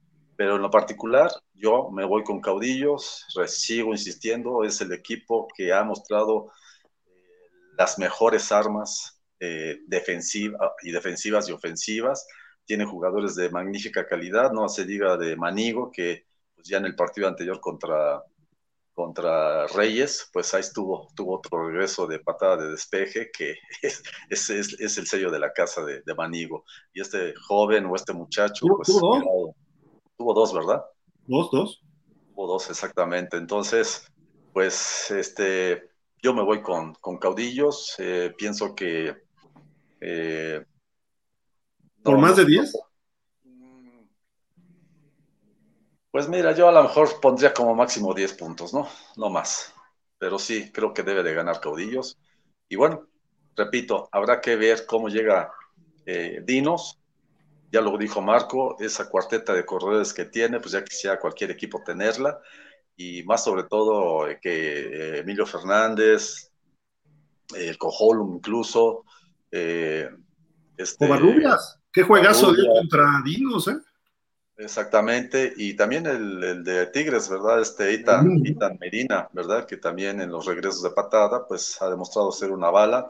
Así que va a ser interesante este duelo, ¿no? Va a ser un juego que, que va a llamar mucho la atención, que va a ser el mejor juego de la, de la, de la, de la jornada, de la fecha más bien. Y si el niño de Gil sale bien, aguas. Pues sí, exactamente. Pero bueno, eh, yo me voy Si con. le dan tiempo, ¿no? Porque eh, sí le han puesto algo de presión a Eric Niño, ¿eh? Y los, los caudillos son especialistas en, en presionar al coreback. Ahí puede haber algunos problemillas para ellos, ¿no? Oye, este, perdón, Santi, ¿algo más? Sí, iba a comentar pues la defensiva con Máximo González, con Tavo, eh, Tavo Hernández, este, y de los gringos que traen también, entonces pues es un equipo, no se diga de sus apoyadores, y pues eh, pienso que va a haber, va a ser un juego, un juego que no nos podemos perder. ¿eh? Oye, Carrete había sido parte de los Dinos, ¿no? Sí, Sí, de hecho, ahí fue, ahí fue el eh, mejor defensivo del año en su momento, Sí. en la segunda temporada de la LFA. Cierto. Oye, Flash, los caudillos son buenos y los partidos duros contra Dinos y contra Reds les tocan en casa, además, ¿no? Entonces, bien y de buenas, ¿no? Bien y de buenas. Sin embargo, hay una cosa, eh, hay que recordar que Dinos, cuando vino a la Ciudad de México a jugar en contra de Reds, porque, no sé, se levantó eh, el coach Adame con el pie izquierdo porque estaba pensando en no sé quién, se le ocurrió abrir el juego con Eubank, que es este bulto que trajeron de los Estados Unidos, y no jugar con Niño de la Rosa. Entonces, eso también tuvo que ver. y creo que este equipo eh, está para pegarle a cualquiera, hablando de Dinos, y sí, voy de acuerdo con Marco. Si alguien le va a pegar a Caudillos, hay dos equipos que le pueden pegar a Caudillos. Uno es Dinos, el otro es Reds. Eh, siempre y cuando Dinos juegue con Niño de la Rosa y no con el bulto de Eubank. Eh, sabemos de lo que son capaces tanto el cuerpo de receptores como de corredores por parte de Dinos. Ahora, como lo decía Santi, sí, la defensiva de, de los caudillos es un monstruito con carrete máximo y, todo el elenco que tienen ahí. Y del otro lado, ni se diga, para mí el mejor coreback de la liga en este momento es Jeremy Johnson y se enfrenta a, a, a uno de los mejores también que, y, y, el mejor mexicano que hay ahorita, que viene siendo Niño de la Rosa. Pero yo creo, sinceramente, que este juego se lo va a llevar Dinos. Yo sí me voy a la campanada.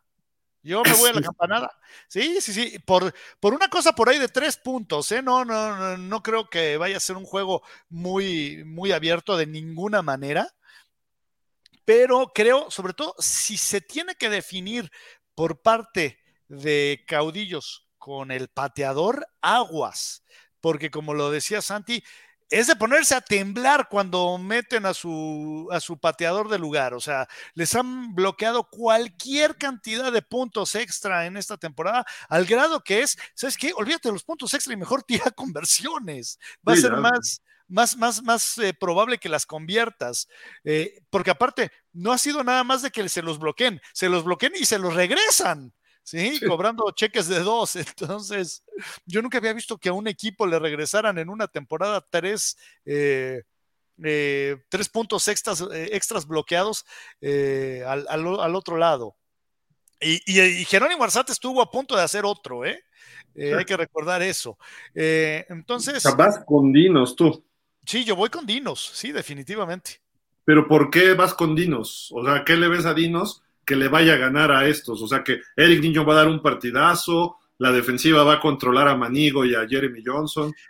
Creo que si de entrada sales con la simple encomienda de no le pates a Manigo. O sea, cuando, cuando va a regresar patadas de despeje, ¿sabes qué? Mijo, échala por la banda, ¿sí? Aunque, aunque te la dejes en la 25, no me importa, ¿sí? Pero no le pates al centro en donde el otro te va a agarrar el, balón y te va a hacer una auténtica eh, tormenta y va a terminar en puntos del otro lado. Es muy sencillo eliminar a Manigo en ese sentido. Nada más no le pates, pateala a la esquina, ¿sí? O a la banda, ¿sí? E, échala por fuera. Si no me importa si se queda en la 25, si se queda incluso en la 30, pero no le des la oportunidad a Manigo que la regrese, ¿sí? E, eso, eso es fundamental. Ahora, eh, creo que este equipo de Dinos debe de llegar muy motivado después del triunfo que sacó en contra de Fundidores, ¿sí? Vamos a ver también si estos caudillos no se empiezan a sentar en sus laureles. Sí, también tengo esa duda. Eh, por ahí ya he visto muchos fans, y yo sé, es muy distinto el fan al, staff de entrenadores, a los jugadores, que ah, ya se están sintiendo campeones en su primera temporada en la LFA. Sí, falta mucha cuerda. Y creo que también el equipo de Dinos tiene mucha experiencia. Entonces, eso también juega. Y por eso me voy con Dinos. Yo, yo, creo que Dinos va a dar un gran partido, pero le cuesta siempre trabajo ir de visitante. En casa son muy sólidos y de visita le cuesta. Entonces, yo voy a ir con caudillos. Ahora sí que hasta no, hasta no verlos eh, fallar a los caudillos, no va a cambiar mi pick. Pero sí estoy de acuerdo contigo. Por eso te preguntaba, ¿qué les ves? ¿No? Si, si le pueden poner presión esos frontales fenomenales de Dinos a Jeremy Johnson, y le empiezan a capturar y a pegar, vamos a ver cómo responde Johnson ante esa condición. Eh, sus receptores no son tampoco de los mejores de la liga, ¿eh? Creo que ahí la clave es Manigo nada más y el corredor chiquito, que tampoco es así como para aguantar todo un partido, no lo veo. Pero creo que puede dar, dar dinos la sorpresa, sí. Pero va a tener que hacer un juego perfecto, niño, y que estén encima de Jeremy Johnson para poder sacar este partido. Se puede dar, sí, pero aún así creo que el equipo a vencer y a derrotar es Caudillos. Lo veo también como Marco y Santi, un partido más cerrado, ¿no? Este, mi estimado Marco, creo que te tienes que ir ya pronto, ¿no? Entonces, dinos tus favoritos de fundidores Raptors y de Mexicas contra jefes. Yo creo que, Raptors debe aprovechar la oportunidad de, los fundidores que andan eh, desconcentrados, aun cuando se dice en el deporte que cuando este, estás entrenador, ganas, ¿no? Entonces, este, yo creo que no se va a dar. Yo creo que, en este caso Raptors va a ir por su por otra victoria porque tiene, tiene los hombres. Se me hace así el gallos de la temporada pasada. O sea, tiene los hombres, pero nada más que no, no, han despertado por totalmente. Pero sí, creo que Raptors, eh, no fácil, creo que va a ser complicado, porque Fundidores es un gran equipo, pero creo que Raptors se va, se va este, a levantar con, la victoria. Y el otro juego es Jefes. ¿quién? Visitando a Jefes. Pues ahí, este, yo desde el inicio de la temporada dije que Mexicas no iba a ir, no la iba a ir bien. Este, los dos equipos han ido más o menos, pero Jefes se me hace mejor equipo. Yo creo que, que Jefes va, va a ir con la victoria y yo creo que, que es más, creo que por ahí los tres van a compartir ahí con, creo que conmigo los, los picks de esos dos partidos, pero quién sabe, a lo mejor igual alguien, Gil, como siempre le gusta ser Contreras, seguro le va a ir a fundidores y seguro le va a ir a sus mexicas de toda la vida. Pero bueno, o sea, me voy con, me voy con ellos y la verdad les agradezco mucho y este y una disculpa por tenerme que, que, ir ahorita del programa, ya les había avisado. No te preocupes, un abrazo ahí a tu esposa, por favor, Marco, y este, pues ánimo, ¿no? Gracias. Hasta luego. Muchísimas gracias, como siempre, Y pues precisamente vamos a ver el partido de fundidores contra los Raptors. Este, Santi, pues ahí, ahí está interesante, ¿no? Eh, sale favoritos fundidores por dos y medio, a pesar de toda la situación. La serie histórica en temporada regular está empatada a cuatro. En playoff está 1-1. eh, con dos partidazos de playoff, eh, la verdad hay que señalarlos. Se está volviendo un clásico este fundidores Raptors.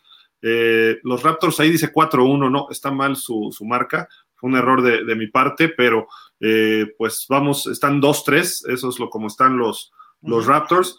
El año pasado ganaron los fundidores allá en Monterrey en temporada regular 23-20, pero Raptors había ganado los dos previos, así de que pues un buen partido, eh, vamos a ver cómo se comporta el equipo ante la dirección de eh, Jorge El Pelón Valdés y de fundidores me refiero, y a ver si, si no varía la ofensiva, ¿no? Mucho de los fundidores en este aspecto, Santi, creo que hay datos, hay, hay puntos importantes a destacar, ¿no? En esta, en esta situación de, de, este partido. Y Raptors creo que se está jugando la temporada, no sé cómo lo veas tú. No, bueno, definitivamente pienso que ahorita la situación que está viviendo Fundidores va a ser la duda que va a quedar en todos los que vamos a poder apreciar este juego. De qué será capaz hacer eh, Pelón Valdés para sacar al equipo, no sacar, sino para hacer al equipo competitivo, ganador, está en posibilidades de meterse a la lucha del título nuevamente, de cómo se va a entender con estos eh, jugadores Epler y sus receptores, corredores, etcétera. y definitivamente eh, yo pienso que va a ser un encuentro muy difícil para ellos, sobre todo porque van de visitantes y bueno, van a enfrentar a un equipo que yo lo decía hace cuatro semanas, Raptors, después de ese inicio tan malo que tuvo, ¿verdad? Tenía tres juegos que le quedaban a modo para poder este, meterse nuevamente en la, en la pelea. Perdió el primero de esos tres juegos y ahora ha ganado dos seguidos que lo mantienen con vida todavía. Y creo que este es el momento, el momento oportuno para demostrar que pueden meterse nuevamente a la pelea y sobre todo que ahora ya jugadores que estaban lesionados pues ya están nuevamente en activo, ya tenemos a Casarrubias nuevamente eh, jugando a la defensiva de, los Raptors y la mentalidad y la, la mentalidad que han mostrado los jugadores, la, la emotividad, el, la enjundia que han mostrado en los últimos dos juegos, creo que de alguna manera pueden ser elementos importantes para que el Willy Valdovinos eh, pueda obtener la victoria y más que van a jugar en casa. Entonces, va a ser un partido muy interesante y yo en lo personal me voy con Raptors para este juego, ¿no? La verdad pienso que tienen todas las posibilidades de meterse de lleno y, y la tienen que aprovechar, no hay de otra. Si no la aprovechan, les va a costar más trabajo. Así que este es el momento y de demostrarse a ellos mismos de que pueden ser confiables y competitivos para buscar el título. O meterse en los playoffs, más bien. El partido es a las 12 el domingo allá en el home, eh, le llaman así al campo de los, eh, de los eh, linces de la Universidad del Valle de México, Lomas Verdes. Quien quiera ir, ahí está el partido. Ahí no tenemos boletos, lamentablemente, pero para Red sí, les recordamos. Flash, buen partido, ¿eh? Y tiene tintes de históricos ya de la, de la liga, ¿no? Buen partido. hay que recordar que estos dos equipos ya nos regalaron dos finales de eh, división o de conferencia, como le quieran decir, o dos semifinales históricas, una en Acatlán, la otra en Monterrey. Ahora, Raptors está jugándose la vida, voy eh, con, con Santi en ese sentido, necesitan ganar este juego. Ahora, vuelvo al punto de lo que decía yo al principio del programa. Fundidores les está abriendo la puerta con toda esta pachanga que se ha suscitado al principio de esta semana. Es increíble. Yo originalmente dije, híjole, creo que con todo y la visita a Fundidores debe de ganar ese juego. Eso lo decía yo antes de que se diera toda esta parranda de, esta semana. El día de hoy, creo que Raptors debe de salir con, con la victoria. Ahora, siempre y cuando no compliquen su ofensiva. Eh, en contra de Mexicas, no sé si tuvieron la oportunidad de ver ese juego, pero eh, cuando tenían problemas era cuando mandaban a los receptores a desarrollar trayectorias muy largas y eso generaba que Bruno Márquez tuviera que retener el balón muchísimo tiempo. Ahí era cuando llegaba la presión y los golpes a Bruno y ahí es cuando debe de regresar el coach Willy a lo que normalmente hacía, pases cortos, quítate de problemas, ¿sí? Que Bruno se deshaga del balón lo más rápido posible. Es cuando es más efectivo, evita el golpe y sí, eventualmente buscará el, pase largo, ¿sí? Pero primero manténlos cerca, sí, preocúpalos por esos eh, pases escape, esos slants, pases de 5, 10 yardas, no pases, no pases en los cuales los receptores van corriendo a, a más de 20 yardas de la línea de golpeo. Eh, y, la verdad, el sentido de urgencia tiene que estar latente ahorita en Raptors, porque tienen este juego en contra de fundidores, después visitan a Gallos, ese no deben de tener mucho problema, después visitan a Reds, después juegan en, eh, en contra de Caudillos, ¿sí? En el home, pero es Caudillos, y cierran con Mexicas en el Estadio de la Ciudad de los Deportes. Tienen todo para terminar mínimo con un 5 y 5. Entonces, creo que este juego es el que determina la temporada de Raptors así de sencillo. Y debe de ganar los Raptors debido a toda la parranda que trae fundidores.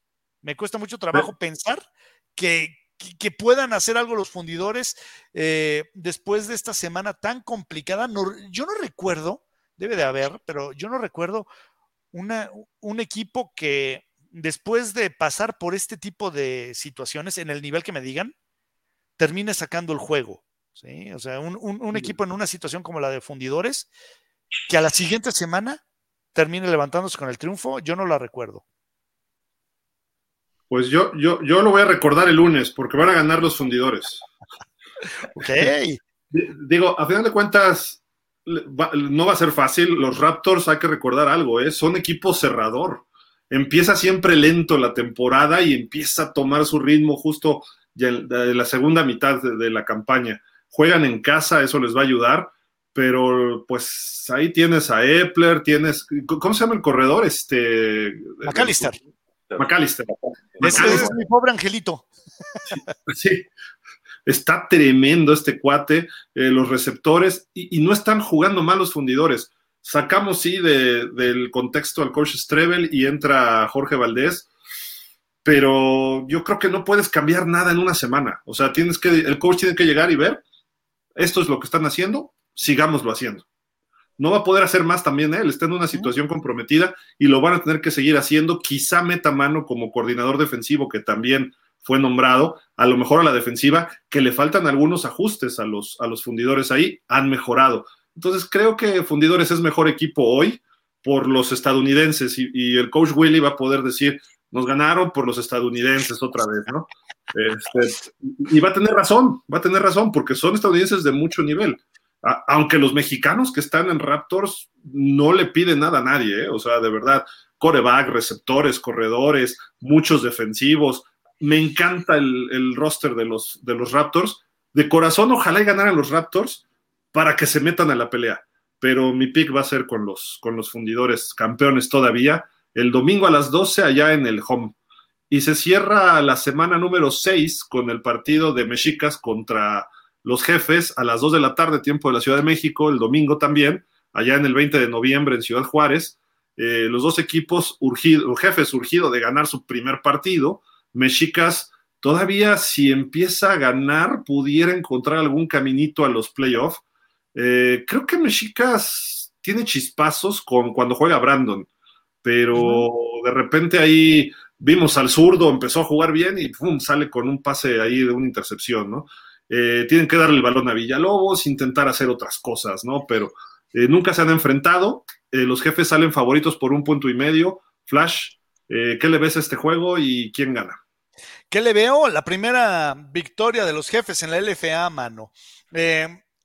Abordando el punto que tú estabas comentando de hay que darle el balón a Villalobos, ¿sabes cuál es el problema? Voy de acuerdo, ¿eh? Este equipo de Mexicas funciona mejor cuando Brandon está en los controles, pero también el problema es que todo mundo sabe quién es el peligroso de la ofensiva de Mexicas. Todo el mundo sabemos que Billy Villalobos es una amenaza. Por ende, siempre va a estar doble marcado. Y del otro lado no hay un, receptor que sirva de contrapeso. Entonces, esto vuelve hasta cierto punto predecible la ofensiva aérea del equipo de, de, Mexicas. Creo que Jefes es un, un, un, equipo infinitamente mejor de lo que muestra su récord. Así de, así de fácil. Y sí me atrevería a decir que junto con Gallos, Mexicas es el peor equipo de la liga. O sea, eh, si me dices, ¿Quién es peor? Bueno, pues en el enfrentamiento directo terminó ganando Mexicas por azares del destino. Pero mientras el coach Toski no se decida a jugar con un solo coreback, eh, la parranda va a seguir espantosa para el equipo de. Pero ya de México. había hecho, ¿no, Flash? Ya estaba con Brando, ¿no? Prácticamente. Pero pues, ¿qué pasó el juego pasado? Em- empezó Brandon y después eh, metió a, a Márquez y después metió al zurdo. Entonces, pues a ver, explícame, porque vas a jugar con carrusel o vas a jugar con uno solo. Originalmente hay que recordar que el, el titular de Mexicas al inicio de la temporada era Alex Márquez y se le quita ese estatus después de un par de juegos. Ahora, sí creo que eh, Brandon López te da una dimensión distinta, eh, tanto con su brazo como con sus piernas. Te puede manejar eh, la read option, inclusive una optativa con un hombre como Jesús Sosa Piña, que también no hemos visto mucho, pero esa es, es, una opción y, y, Sosa Piña sabe hacer muy bien esa jugada. Digo, jugó en el Poli, este, hasta donde yo sé, la optativa fue inventada en el Politécnico, ¿no? Entonces, eh, creo que ese es con el que deberían de jugar. ¿sí? Ahora, eh, vuelvo al punto, de repente Perkins con, eh, con los jefes tiene chispazos de, de, hacer cosas interesantes. Se les han ido las victorias de maneras increíbles. Le pelearon de tú a tú a un equipo como fundidores, le pelearon, hay que recordar, de tú a tú a los caudillos en el inicio de la temporada. Entonces, es un mejor equipo de lo que muestra ese 0-5 y creo que se tiene que levantar con su, con su primera victoria. Inclusive, sí, gracias a que el Yoyo se equivoca en, en aquella llamada en cuarta oportunidad, pero pues ellos hicieron su chamba y estuvieron a dos puntos de, de, los Reds. Insisto, son mejor equipo, ¿sí? Y ojalá y se puedan embalar y hagan un, un, un, un eh, push por, por la, por la postemporada, estos, estos de Ciudad Juárez. Pero eh, definitivamente aquí, en este caso, voy con ellos todo el, todo el día. ¿eh? Oye, Santi, yo, yo veo en jefes como algo, son explosivos, pero no son consistentes, ¿no? En general. De repente tienen un jugadón ofensiva, defensivamente, equipos especiales, y luego como que están muy planos. O sea, como que no es un equipo que esté machacando el partido y de, repente tenga un chispazo, no. Están sufriendo en el partido y de repente sí te pueden anotar rápido, ¿no? Ojalá para ellos que logren su victoria, pero Mexicas también tiene lo suyo, ¿no?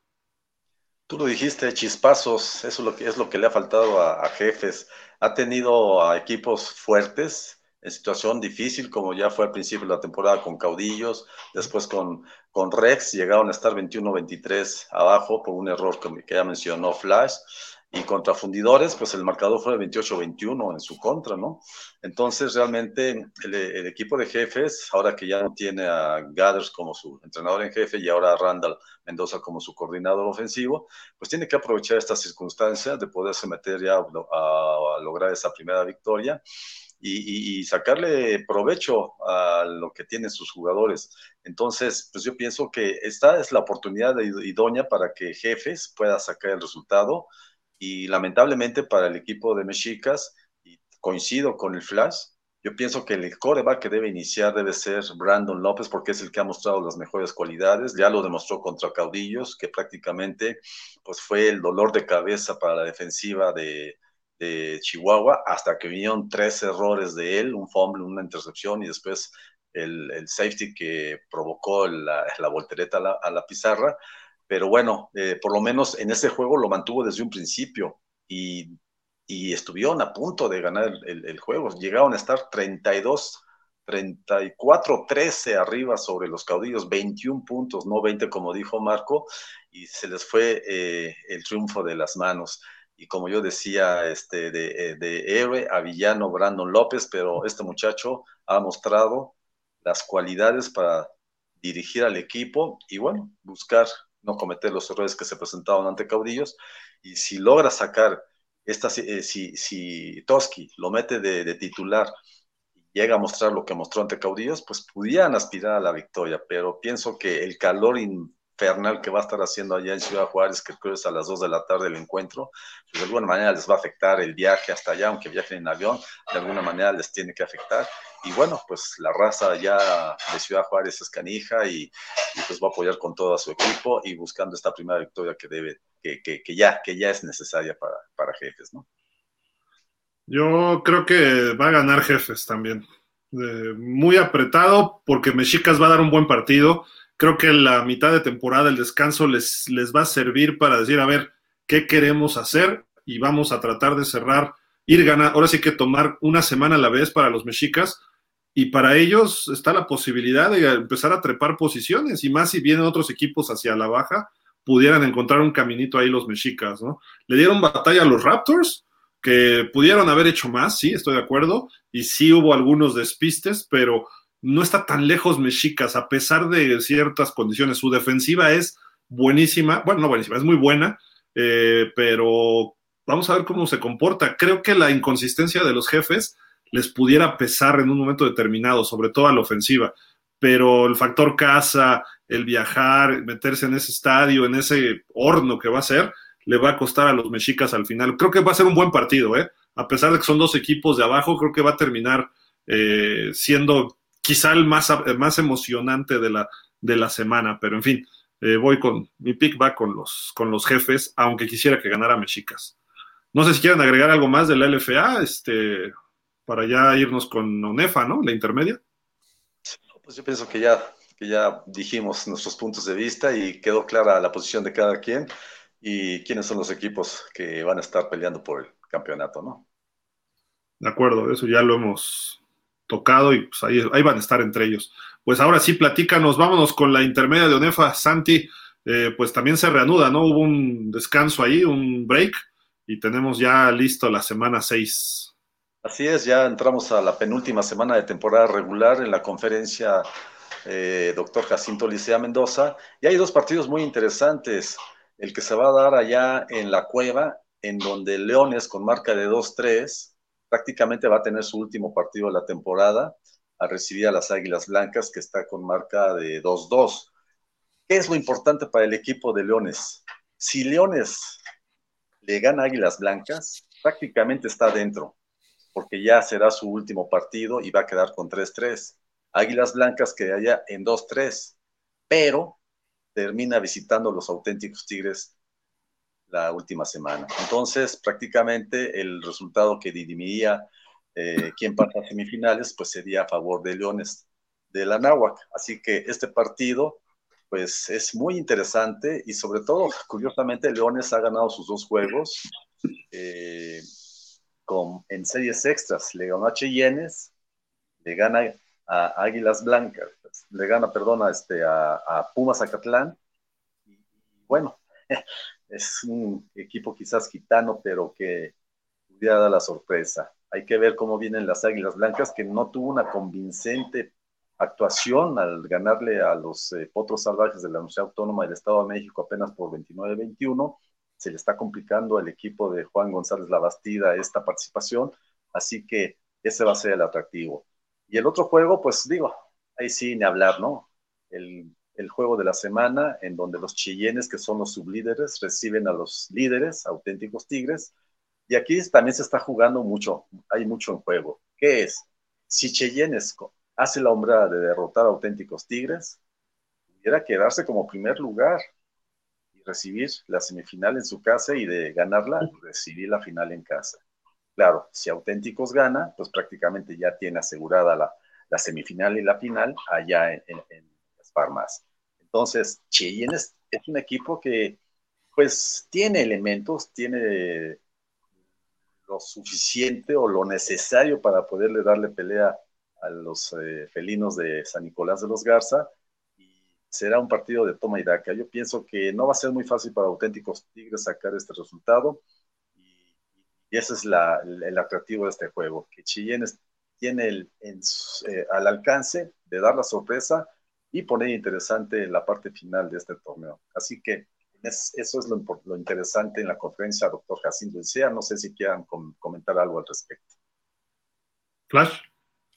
Pues eh, fíjate, sería muy, muy benéfico creo yo. Lo veo difícil, pero sería muy benéfico eh, para, para, el torneo el que Cheyennes diera la campanada. ¿eh? Sería algo que sorprendería absolutamente a todos, pero híjole, sabemos de los alcances que tienen los, los Tigres y lo veo complicado, pero en el fútbol todo es posible mientras, ahora, sí que mientras se pueda lanzar el balón, ¿no? Habrá que ver, creo que es buen partido ahí en el Wilfrido Macié. Vamos a ver si los Cheyennes pueden competirle a los auténticos, que sigue siendo el rival a vencer, ¿no? Yo, lo veo así. Eh, Cheyennes está jugando bien, le pegó a los Pumas. Eh, tampoco auténticos, auténticos sí barrió a los Pumas, ¿verdad? O, no me acuerdo cómo fue. Sí, ¿verdad? Sí, fue el primer partido que les metieron 49-21, si no mal recuerdo el resultado, ¿no? Pero fue allá, ¿no? En Monterrey. Sí, fue, allá en el Gaspar Más. Entonces, este, pues digo, por venir, ¿no? Luego a los regios les cuesta trabajo la altura, etcétera. A lo mejor a eso también ayuda a nivelar un poco, ¿no? Y siempre el ambiente allá en Zacatenco es, es difícil para cualquier visitante. Entonces, a lo mejor eso puede compensar un poco el partido, pero yo creo que los auténticos deben sacarlo. Eh, tienen más recursos, llevan, tienen la historia de dominar la intermedia, salvo el año pasado, que creo que fue un glitch in the Matrix ahí.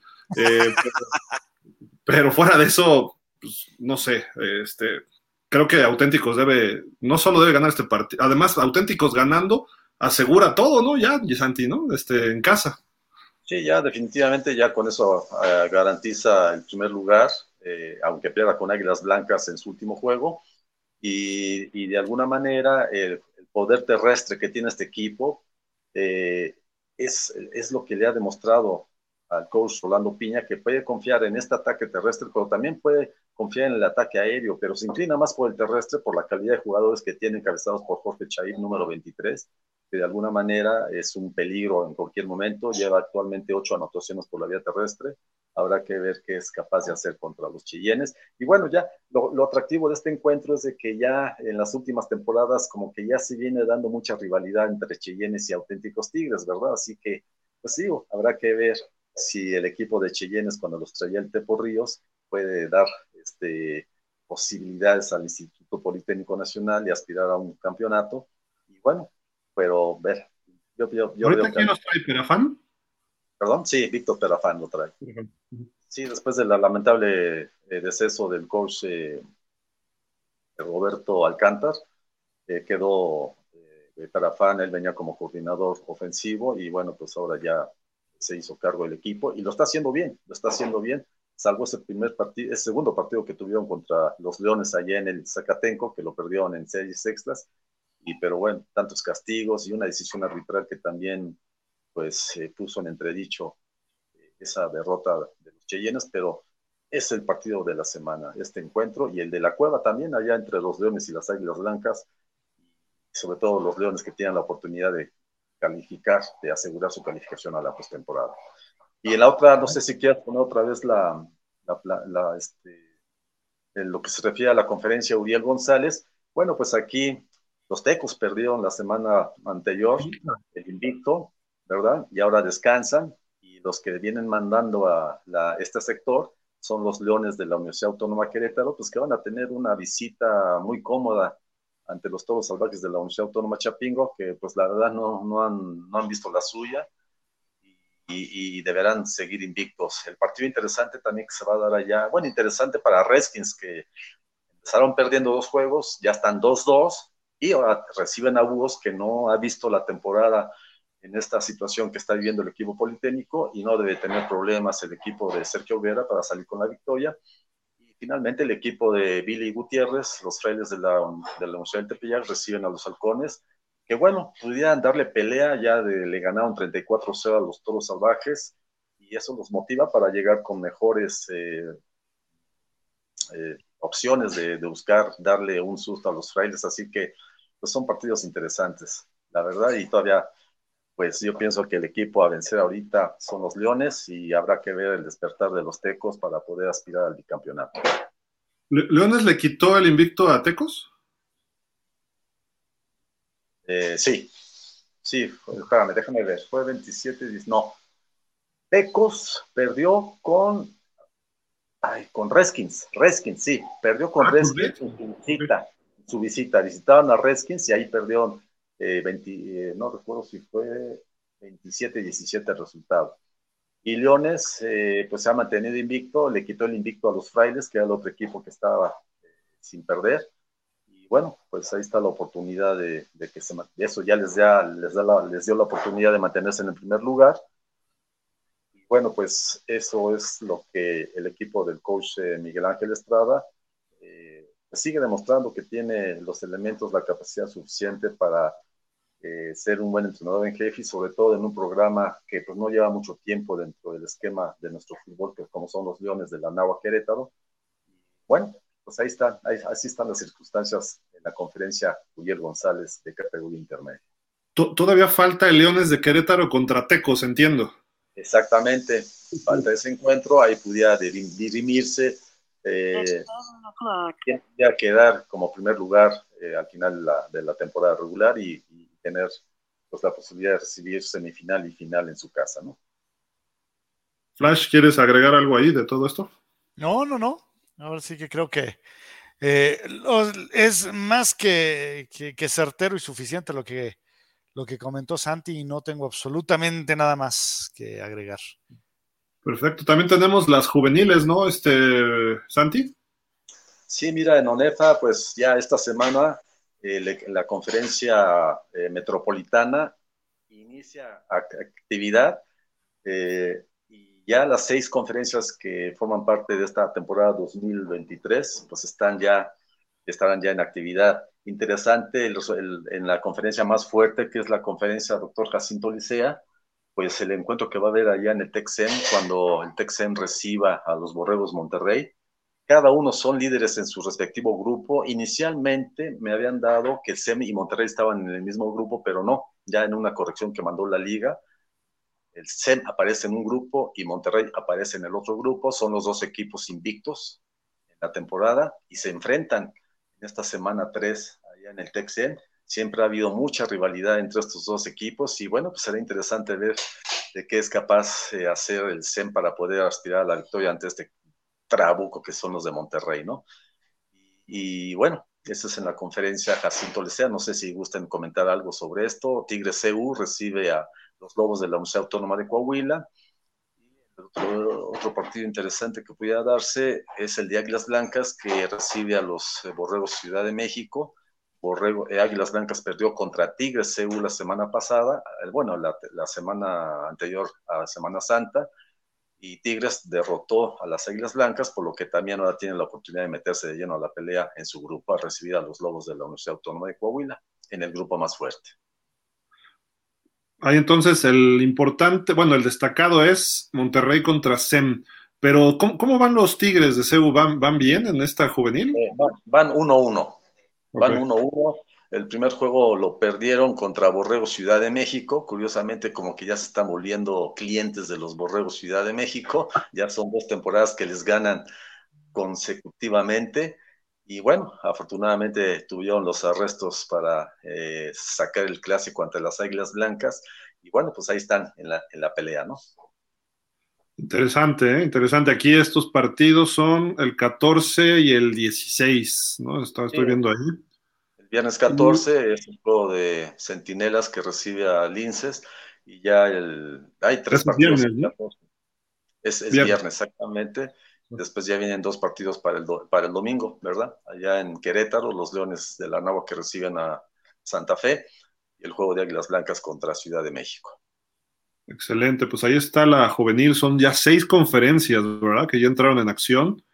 Está la, la metropolitana, decías, ¿no? Es la nueva, la última, ¿no? Que está ahorita.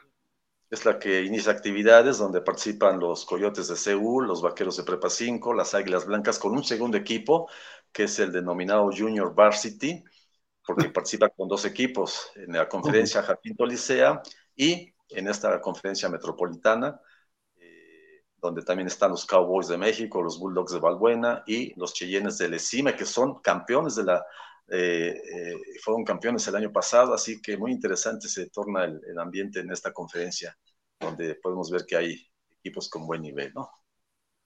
Oye, veo que están los Steelers, los Cowboys, Cowboys? ¿Dónde están mis Dolphins? ¿Los, Broncos? no hay. No están los Raiders. Ah, no, los Raiders sí están, ¿no? Pero en la FADEMAC. En la FADEMAC, sí, efectivamente. Que ya también entran a su cuarta semana de actividades. Aquí el interesante de la, del grupo rojo de la juvenil es el duelo que va a haber de invictos allá en el campo Manuel Redskins Hidalgo, donde los dragones reciben a los Redskins en un juego que pues va a sacar chispas, hay mucha rivalidad ya. Dragones Rojos ha estado trabajando muy bien en las últimas temporadas y ese es el partido que acapara la atención en la, en la semana 4 de esta conferencia juvenil. Y en las otras dos, en el otro grupo de la juvenil A, eh, pues habrá que ver a los, a los osos del colegio americano que van a tener un juego muy interesante contra los leones de la prepa Cumbres de la Universidad Anáhuac México Norte, que contra todos los pronósticos, ya lo habrán comentado la semana anterior, perdieron en contra Cherokee, es un equipo que había sido vapuleado por los osos, pues los Cherokees hicieron la, hombrada y en series extras derrotaron a los Leones y ahora los Leones pues tendrán que aprovechar su calidad de, de locales para tratar de ponerle su primera derrota a los Osos del coach Aarón Delgado. Y en el grupo de la conferencia eh, juvenil AA de primavera es los Lobos, los Linces, perdón, los Linces de la Universidad del Valle de México, Toluca, invicto, pues también pondrá en peligro su invicto al visitar al colegio Subiré de Campus León. Y los mayas habrá que ver si son capaces de ligar su tercera victoria en fila cuando reciben a los Lobos Tolucas, que van invictos también. Este, no, no van invictos, ya perdieron con los Linces, así que un, duelo muy interesante el que va a haber en el Deportivo 18 de marzo entre Mayas y Lobos. Es, ese es el panorama que priva ahorita en torno a la FADEMAC de categoría juvenil. ¿Quién es, es el equipo favorito en la juvenil de FADEMAC ahorita? No, bueno, como son tres conferencias, pues ahorita el equipo, eh, ahorita los equipos favoritos en el grupo más fuerte, pues son los Redskins y Dragones. Habrá que ver Bucaneros más adelante. Y bueno, en el caso de, la, del otro grupo, de la juvenil pues son los Osos, que son los actuales campeones y están buscando el bicampeonato.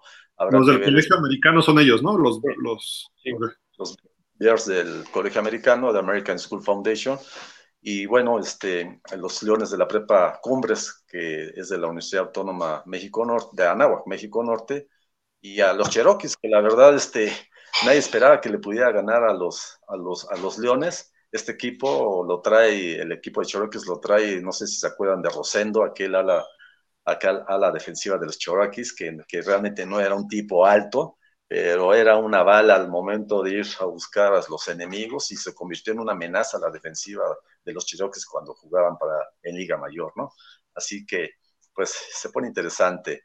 Y en la conferencia de la juvenil AA, bueno, pues ahí los favoritos son los Linces Toluca, que van invictos y que, pues, no creo que... ¿Lobos, no? ¿No son Lobos? No, los, los Linces de la Universidad del Valle de México.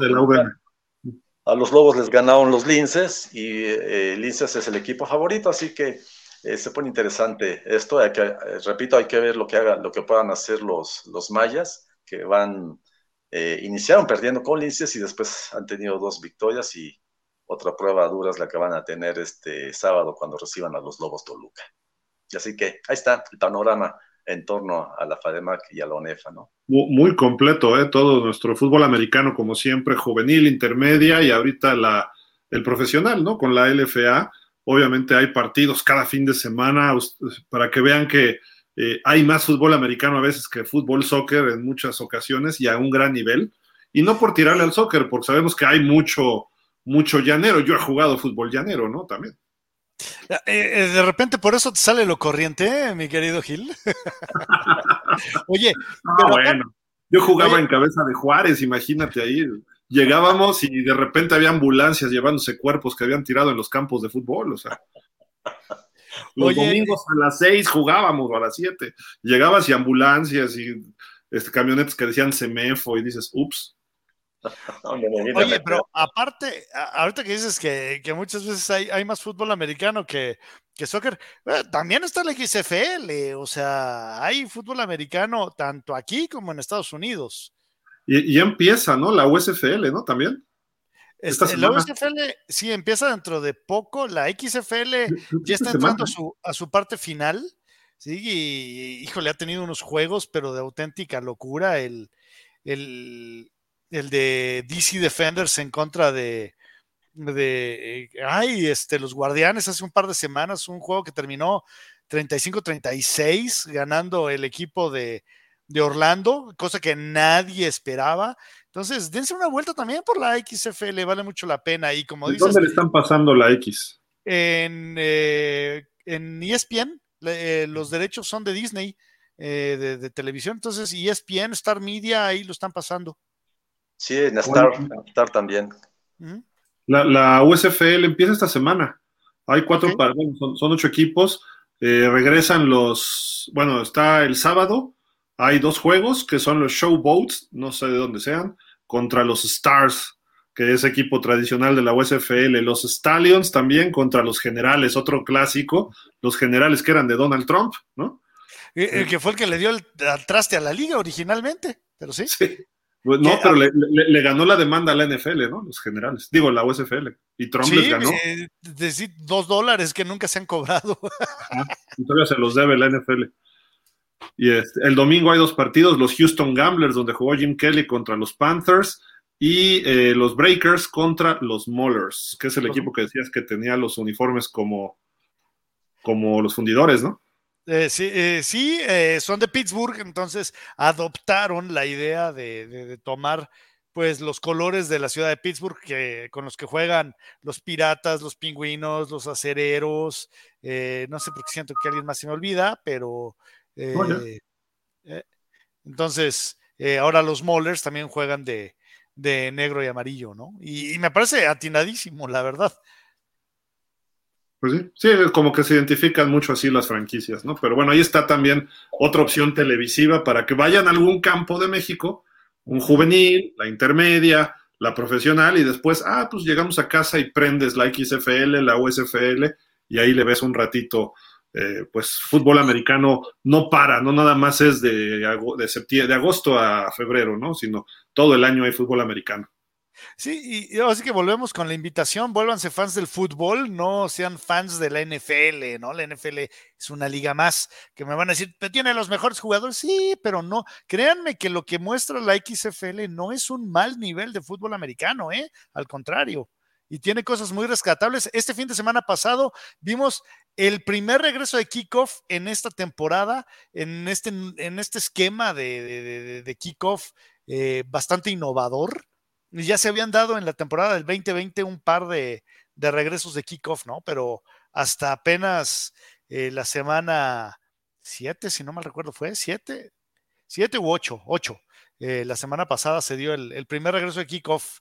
Y, y chequenlo, chequenlo, la verdad vale mucho la pena el ver cómo eh, presentan distintas opciones a lo que la NFL ofrece, sobre todo en sus conversiones, su opción al, uh, o su reemplazo al, a la patada corta y el, y el kickoff vale muchísimo la pena por esos simples detalles la, la XFL. Y, y, pudiera darse, ¿no? Que es más factible que los mexicanos pudieran participar en estas ligas de Estados Unidos. No tanto ¿Sí? en la NFL, aunque en la NFL tenemos dos jugadores hoy en día, pero eh, pudiera ser más factible que alguien brincara a estas, a estas ligas, ¿no? Entonces, hay que ver el nivel, hay que analizarla y todo, ¿no? Hay, que, recordar, ¿eh? Luis Pérez está jugando en. Acaba de ser cambiado a los renegados de Arlington. Un equipo de Arlington que no tenía, pero ni para dónde hacerse en cuestión coreback. Llega Luis Pérez, que es un coreback muy capaz. Y este equipo de Arlington, con una defensa muy sólida, pues se antoja para que se pueda meter a, a los playoffs de la, de la división sur de la XFL. Se va a poner muy interesante. Y hubo un partido en tiempo extra que era de los Houston San Antonio, ¿no? Que estuvo sí. muy interesante porque es el formato de el tiempo extra. Juegan una jugada desde la yarda 5. Es, es, un shootout, son, son tres. Eh, o sea que cada equipo, tiene, cada equipo tiene tres, eh, tres oportunidades, sí, tres jugadas. Pero es una y una, una y una. Es ¿no? una y una, sí, sí, sí. Entonces, es como, como si fueran penales, pues. O sea, eh, o sea que tiras, tiras una, si anotas, de todas formas va el otro, si anota, y sí, hasta y, y al, al, final de los tres, pues el que tenga más es el que gana. Es como los penales del soccer, que tiran cinco, aquí son tres jugadas desde la yarda cinco, ¿no? Exacto. también está interesantón eso, ¿no? Como ya un último desempate. Pero bueno, vamos a leer comentarios de nuestros amigos. Ismael Leal dice, buenas tardes amigos de pausa. ¿Creen ustedes que en el caso de fundidores que pierdan mucho por el despido de Carlos Strebel? Yo sí. Mira, yo pues creo que de entrada les va a costar muchísimo este fin de semana y este fin de semana es muy posible que eh, empiece una debacle para, para estos fundidores. ¿eh? Vamos a ver qué tal. Coincido, coincido. Pienso que fue una mala decisión haber sacado al curso Strebel. ¿eh?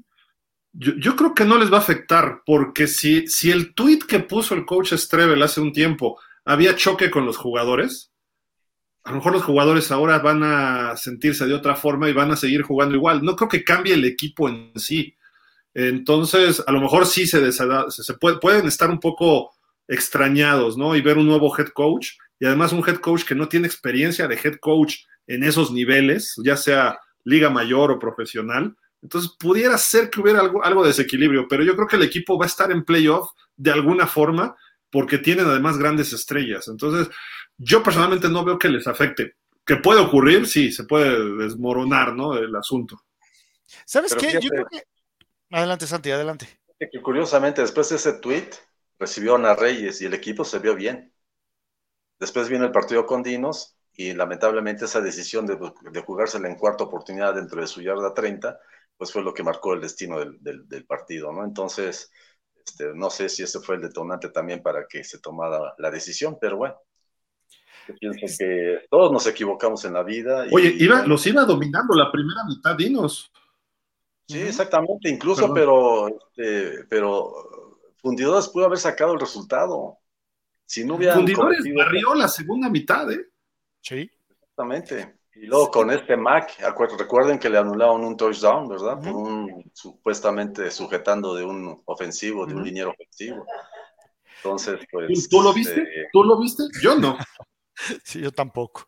¿Sabes qué? Eh, yo creo que el detalle que, comentas, Gil, y, eso es lo que a mí me, me, deja ahora sí que la duda de qué tanto va a responder, eh, qué también va a responder este equipo de fundidores, el hecho de que el que llegue es un externo, si el que llegara a hacerse cargo del, del, equipo fuera alguien que ya está un coordinador ofensivo, coordinador defensivo, equipos especiales, el que me digas, pero ya está dentro del equipo, ok, puedo entender que todavía se mantenga eh, de buena manera el equipo, pero me genera mucho ruido, mucha incógnita el que tengas que traer a alguien externo. Eso es lo que no entiendo. Sí, sí, sí, correcto. Fíjense, yo en algunas transmisiones de fundidores me pareció que al pelón ya lo había visto, ¿eh? a manera de invitado, como ustedes quieran, pero yo lo llegué, a ver en varias ocasiones eh, ya en, ahí del lado de la banca de fundidores. A, lo mejor estaba dentro del staff o algo. No, no, no, no, no, no, Mira lo que nos dice. ¿No? Ok. Mira lo que nos dice Sergio Hernández. Creo que el despido del coach es por cambio de dueños. Oscar Pérez salió antes del inicio de la temporada y llegaron dueños regios que querían un coach de Monterrey. Aún así, o sea, lo corres antes de la temporada y sabes que voy con alguien nuevo. Sabes que sí, completamente de acuerdo. O sea, aquí tienes que eh, hacerle caso al viejo adagio, si no está roto, no lo arregles. Y además siendo campeón. Exacto. ¿Para qué compras un equipo con un coach que es campeón si lo vas a correr a media temporada? Salvo que te haya insultado, ¿no? Y si te insulta, dices, lo sancionamos por indisciplina y la sanción es el despido, punto, ¿no? Y digo, que, que, fuera el caso, que yo no creo que haya sido, porque el coach Trevel es muy correcto, ¿no? Pero bueno, hay, gato encerrado en esto muy feo que no, no, no sé qué sea, ¿no? ¿Sabes qué? Ahorita que dices esto de lo de, que querían un coach de, Monterrey, hubo un, un, tweet por ahí que yo vi que la verdad me pareció muy mal gusto, que decía que el, coach del equipo de Monterrey debe de oler a, carne asada y no a, no a tamales. ¿sí? Y que dices, oye, tiene que ver, o sea, perdón, pero de donde sea el coach, si te hizo campeón, perdón, ¿Sí? O sea, ¿cuál es la bronca? No, ¿y para qué traen tanto jugador estadounidense? No son regios tampoco, ¿no? Pues si vamos a esas, ¿no? Sí. Sí, claro. En fin, creo, que hay varias cosas ahí extrañas. Ojalá y se diluya y se sepa. ¿Por qué? Porque lo, mejor es la transparencia. porque si alguien se equivoca no significa para írsele encima y decapitarlo, ¿no? O sea, colgarlo en la plaza pública, sino... Ah. Sino, no, se trata de decir, me equivoqué y, corrijo, ¿no? O sea, punto. Eh, tampoco Epler ha estado jugando muy bien, que digamos. Por ejemplo, en el juego con Dinos tuvo dos intercepciones en la primera mitad, después ajustó y en la segunda mitad fue superior fundidores. Los dos touchdowns de los Dinos fueron el touchdown que de la victoria fue porque lo regalaron los fundidores prácticamente dos veces, con jugándosela en cuarta por una mala decisión arbitral y luego que le regalan el touchdown para tratar de hacer algo y tratar de empatar, ¿no? Y el otro fue una jugada que sí fue una buena jugada de Viamontes, pero yo insisto que lo tocaron, se ve una toma que lo tocan en el suelo, si hubiera sido jugada o bola muerta ahí ya y no hubiera habido touchdown, quizá hubiera sido gol de campo los hubieras no existen, pero se marcó ese partido, el touchdown que anulan, la, la tercera oportunidad que el balón cae adelante del primero y diez claramente. Eh, luego esa decisión de la jugada muy extraña. Entonces, a lo mejor todo eso se refirió al coach Strebel y a lo mejor la decisión viene desde la liga. No nos critiques públicamente, ¿no? Que tampoco debería ser, digo, y estamos especulando, ¿eh? O sea, pero tampoco es como para correr a un coach. Eh, si, si, hace una crítica de, esa magnitud, ¿sabes qué? Lo sancionas y punto, ¿sí? Le avientas una multa, pero no para correrlo. Ahora, insisto, ¿sí? Es especulación lo que acaba de, plantear Gil. No, sí, claro, no, no, no, es nada, es que no hay nada. Exacto, es que no hay nada. Entonces te empiezas a decir, tienes marca de 3-2, le diste batalla a Reds, que eso es tu derrota. Le diste batalla a Dinos, que es tu otra derrota. dices, ¿cuál es el problema? Falta la mitad de la temporada, que, puede, este equipo está despertando, puede ser campeón. O sea, si, tu, si estuvieras un ganado o cero, te lo creo. Sí, eh, mira, de, de, aquí de lo que dice Sergio, si es cierto, digo, e insisto, no sabemos, pero si es el, no, es que yo quiero un coach eh, un coach eh, de Monterrey, pues bueno, pues tuviste tiempo para hacerlo y si no, pues aguántate al final de la temporada y lo cambias. Sí, claro. Sí, pero bueno. Dice Ismael Amigos de pausa, ¿qué saben de la situación de los gallos negros que se le está yendo jugadores y entrenadores? Ya, comentamos, ¿no? De eso también un poquito.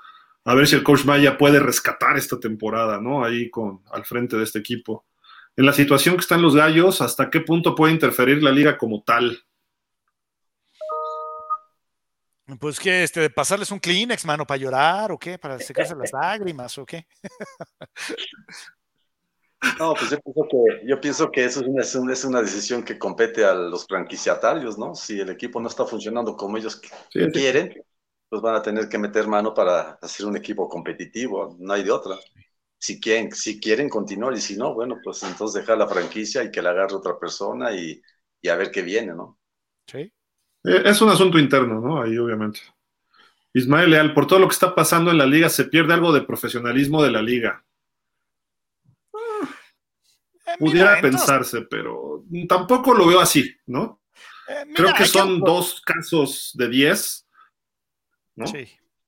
Ah, hay que recordar, o sea, esto, nos guste o no, pasa en todas las ligas de todos los deportes. Hay que recordar que hace par de años, por unos eh, correos que se filtran, resulta que unos, unos correos de una investigación a los entonces genéricos de Washington, hoy Commanders, eh, antes Pieles Rojas, eh, se filtran esos correos y, resulta que le termina costando la chamba a John Gruden, que era coach de los Raiders, que en su momento escribió unos correos hacia Bruce Allen, que tenía una chamba administrativa en los, en los Redskins, pero aparte, en ese momento, Gruden ni siquiera era parte de la liga, no trabajaba para ningún equipo de la liga.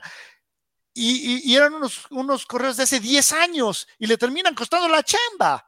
O sea, yo te pregunto, ¿dónde deja eso en cuestión seriedad a la NFL? Es una caricatura, ¿sí? Entonces, eso pasa en todas partes, ¿sí? Yo sé, no es exactamente el mismo caso, pero en todos lados se da, o sea, de esto de que a, mitad de temporada despeluquen a alguien, lo hemos visto muchas veces en muchas ligas. También dice Ismael, eh, ya que le den el título a los caudillos, su máximo contendiente, está pasando por una situación complicada y no le va a alcanzar. Veo más fuerte ahora los Raptors, puede ser el caballo negro. Están los Dinos y los Reds, ¿no? No necesariamente Sí. de los fundidores, ¿no? Sí, sí, mira, a ver, el año pasado, Gil, eh, Santi, ustedes se deben de acordar, decíamos, oye, este equipo de Dinos está hecho un trabuco, va a ser campeón. ¿Cayó en la semifinal? ¿Sí? No, no, no podemos dar nada por hecho. Sí, correcto. Y, y muchas veces es- el chiste es calificar y ya dentro te mueves de otra forma, ¿no? En los playoffs. Así es. Steeler Gang, saludos, saludos a nuestros amigos de Steeler Gang MX, ahí al buen Misael, que creo que va a volver a ser papá. Un abrazo, Misa. Ellos apoyan a los fundidores porque es parte de los Steelers en México, se asocian con el- la fundición del, del acero, etcétera. Entonces, un saludo y ojalá y corrijan el camino los, los fundidores. Eh, Venga Reyes dice, ah, este ya lo habíamos leído. Sí. Araceli Tarín dicen, caudillos, el boleto es de 180 pesos.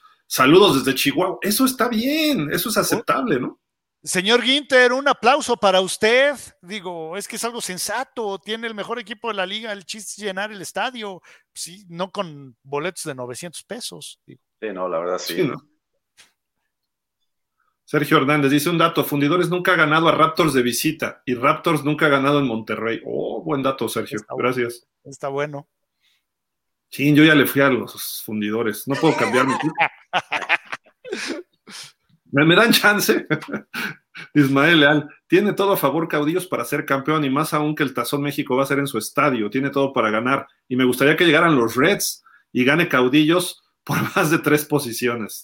A mí no, porque yo voy con los Reds. Ahora, lo que yo creo que más le conviene a la liga, y digo, esto no es de que yo pongo el que yo quiero, tiene que llegar el que gane, pero le sería muy benéfico a la liga que fuera una final, por ejemplo, caudillos dinos, ¿sí? Sí. Porque yo veo muy difícil, y este es el problema, eh, si llegara un, un, un caudillos eh, dinos, un caudillos reds, eh, yo creo que habría una buena entrada, pero el problema es que la gente de la Ciudad de México mm, se me antoja difícil que se traslade hasta Chihuahua, ¿sí? No se me hace muy disparatado porque es una, una afición muy, muy leal eh, y que jala para todas partes la de Dinos. Yo no veo difícil que Dinos se traslade a Chihuahua para un Tazón México abarrotado. Eso, eso me encantaría por ver el, el- el estadio a reventar de las 12 aficiones. Ahora, si me preguntan mis preferencias, yo voy con Reds, pero eso ya es otro boleto.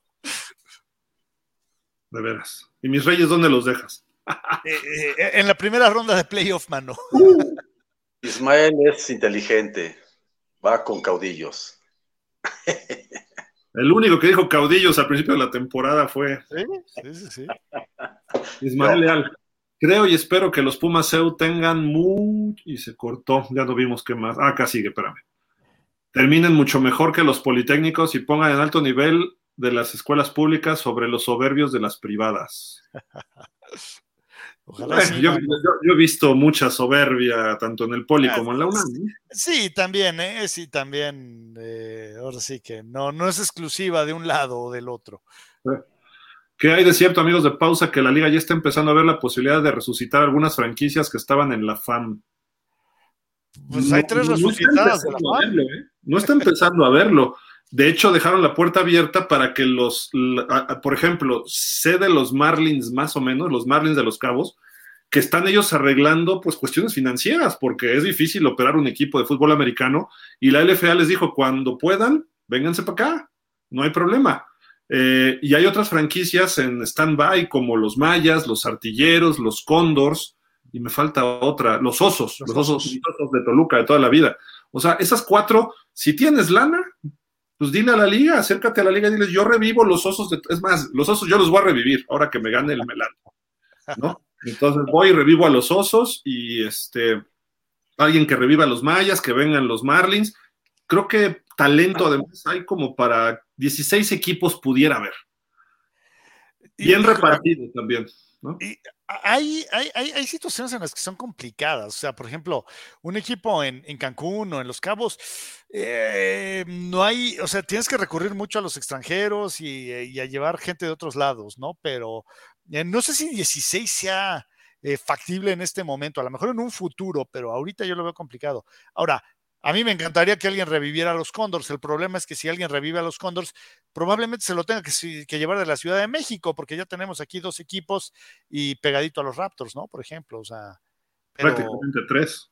Exacto. Sí, de acuerdo. Creo, que buenas sedes es Toluca, Puebla. Y a lo mejor habría que pensar en otra en el norte, ¿no? A lo mejor Tampico, por allá en Tamaulipas, porque pues ahí hay buen fútbol también, ¿no? Santi, hay universidades, hay, hay este potencial, ¿no? Sí, Tamaulipas pues es un semillero de, de jugadores de fútbol americano, es un deporte muy eh, que tiene mucho atractivo, y pero bueno, ahorita quizás uno de los elementos que pudieran alejar a la gente de meter un equipo en Tamaulipas, pues es esta inseguridad que tanto daño le ha hecho a nuestro país, ¿no? Ah, pues Oye, y hay, hay que recordar que supuestamente si esta temporada, que digo, obviamente ya no se dio, pero supuestamente esta temporada iba la liga a contar con el equipo de Raramuris de Ciudad Juárez, que originalmente iba a ser miembro de la FAM. O sea, estamos hablando de un equipo que nunca ha existido, pero estaba proyectado para estar en, primero en la FAM y después en la LFA. Entonces ahí te la dejo de tarea. Pero ya se quedaron los jefes ahí, entonces ya es difícil, ¿no? Sí, sí, sí, sí. Ah, hay que ver, yo creo que el año que entra pudiéramos tener otros dos equipos este, habrá que ver también quién puede invertir y esperemos que ninguno de los franquiciatarios actuales diga, saben que yo ya no puedo y me salgo, porque eso ocurre. el dinero no siempre fluye como debiera, ¿no? En todas las opciones. Entonces, ojalá que se mantengan estos 10 más los que vengan, ¿no? Hay que buscar una estabilidad y eso hay que apoyarlo a través de medios, hay que apoyarlo a través de yendo a los partidos, que te cobren barato, eso sí, este, hay que, hay que ver los partidos por redes sociales. Recuerden que aquí tenemos todos los partidos nosotros siempre de la LFA. Entonces hay que apoyar esta liga. ¿Por qué? Porque además todo nuestro fútbol va a terminar ahí tarde o temprano. Eh, se tiene que acomodar todo. No sé si en un año o dos ya debería estar acomodado, pero en la UNEFA no se dejan, ¿no? Entonces, a lo mejor en cinco o seis años ya tenemos una UNEFA eh, colegial tenemos una intermedia de, prepa o de vocacional y tenemos este, juveniles de secundaria para abajo a infantiles, ¿no? O sea, bien ordenadito y no que sea un relajo que una liga tiene una cosa, otra otra, eh, de, categorías me refiero y hasta pesos, ¿no? Entonces, sobre todo en niños, en infantiles y quizá juveniles ya se libera el peso, pero ahí tendríamos que empezar a ver cómo se ajusta. Y el profesional, si apoyamos el profesional, todo va a empezar automáticamente a acomodarse como un Lego, ¿no? Entonces, vamos, vamos a ver. Dice Damián Lascano, hola, saludos para todos. Está muy buena la LFA y empezamos como el soccer corriendo o la salida de su head coach como los fundidores. Deberían de correr al de los precios altos en Monterrey. Denle, una cerveza a mi cuate Lascano, por favor, mi querido Damián. Una cerveza de mi parte. David Sarabia, y saludos al panel. David, ¿cómo estás? Qué gusto verte por acá. A todos, gracias. Nadie nos contestó, pero bueno, ahí dejamos el inbox de Facebook para que quien quiera ir al juego de Reds era eh, eh, como el, último resultado de los Reds en FAM, la instancia, a quién le ganó y el marcador y eh, quién es el líder corredor de los Reds en estos momentos, ¿no? De, la liga hasta el momento, en yardas sobre todo. Pues ya acabamos. Este, ¿Algo más para cerrar, Flash?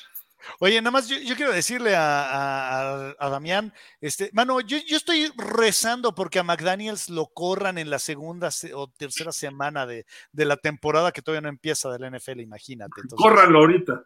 Sí, yo quiero que lo corran, pero Mark Davis es demasiado tonto, entonces, digo, ¿qué tanto puedes razonar con ese corte de pelo que tiene Mark Davis, no? También, digo. las ideas no fluyen ahí cuando tienes un corte de, de circuncisión, ¿no? Entonces. Oye, los Raiders van tienen buenos picks en el draft. ¿eh? por cierto, síganos los programas los lunes de NFL. Eh, ya viene el draft dentro de dos semanas. Hay mucho prospecto y los Raiders van por coreback o no van por coreback. Tienen muchos picks, se van a renovar. Han tenido algunas contrataciones interesantes, otras guapas como Garópolo. Este, pero en fin, no se lo pierdan los lunes a las seis. Ese equipo está tan falto de identidad que parece más Nueva Inglaterra que, este, que, que los Raiders, por Dios. O sea, así de mal está ese equipo. Son los Si de por Patriotas sí- de Las Vegas ahora. Si, si ya no tenían identidad al salir de Oakland, o sea, vuelvo al punto, el equipo de mis amores murió al dejar Oakland. Sí, eh, esto es una caricatura mal hecha, envuelta en, en una eh, caja muy cara, ¿no? Que se llama Alliance. tú le vas a los Raiders de Arboledas. Yo le voy a los Raiders de Oakland, ese es el equipo de mis amores, el de hoy. Mira, te lo voy a poner así, si ustedes vieron la película de B de Venganza, en donde el personaje de, de B está junto con Evie y le dice, es hacia eh, la señora Justicia a quien le dedico este concierto y en reconocimiento del impostor que en este momento está en su estrado. Así es exactamente como me siento con los Raiders. Sí, eh, los Raiders se han tomado una, un, un descanso y son unos impostores los que el día de hoy toman su nombre. Re- duras declaraciones. Pues vámonos, Santi, ¿algo más para terminar? No, bueno, pues como siempre la invitación de cada semana, ir a los estadios, ir a apoyar a los muchachos, a los estudiantes deportistas, a los profesionales, disfrutar del espectáculo, que la verdad hay espectáculo en México y pues no hay que dejarlos solos, ¿no? No tienen de qué, no tienen de qué lamentarse si van a apoyar a estos jóvenes. Correcto. Nuestro, nuestro fútbol, digo, porque está bien ver NFL, NCAA o Canadá o el que quieran de fuera, pero hay que, si, si vamos a ver ese, hay que apoyar el de aquí y ver en dónde estamos parados. Porque luego vienen los mundiales y, ay, vamos a ir a hacer el ridículo. No, México tiene buen nivel y hay que ir a los campos. A veces ni te cobran en juveniles, en intermedia creo que sí cobran algo, ¿no? Pero Liga Mayor, a todos los niveles, o sea, vayan, vayan. Y, y si tienen familiares que juegan, oye, quiero ir a ver a mi sobrino, ve a ver a tu sobrino jugar. Oye, pero aparte digo, decir que si tú vas al estadio, al estadio, ya sé quién la LFA o al de intermedia, al de Liga Mayor, que es un ambiente familiar, puedes llevar a tu chavito y no hay bronca, no hay de que, a ver si no queman algo en la tribuna, no, eso no No, pasa en los estadios de fútbol americano, gracias a Dios. Ahí vamos gente civilizada que vamos a disfrutar del deporte. Correcto. Y mira, Damián, rápido, hoy te mando un mensaje. Señor Flash, yo voy a apoyar a los Raiders únicamente cuando juegue Jimmy G. Aclaro, cuando no juegue Jimmy G, no los apoyo. Buenas noches a todos, cuídense, buenas noches. ¿Está bien? Estás enamorado de Jimmy G, Damián, pero bueno. Ahí al- le, le traes ganas a, a Jimmy Guacarópolo, mano. No, Damián le, iba a los, le va a los A Niners. los, tengo a los entendido. Niners. Sí, pero por eso no entiendo por qué, por qué apoyas a, a Jimmy G, mano. Si es. Digo, los es que. Es que dice que le vaya bien, no vaya a regresar, ¿no? Sí, exacto, sí. e- Ese razonamiento sí lo entiendo. Mira, yo quiero, yo quiero averiguar si hay una línea de apuesta en Las Vegas para ver en qué momento se lastima. Ese, ese es el que me interesa. ¿Túa? No, eh, Guacarópolo. Ok.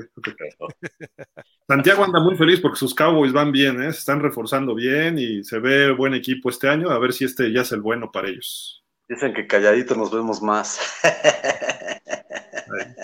¿No? Pero bueno, vamos a ver, que quiten ya el, ese bulto de, ya saben, número ¿Cuál de cuatro. todos? Ah, el Número cuatro. cuatro.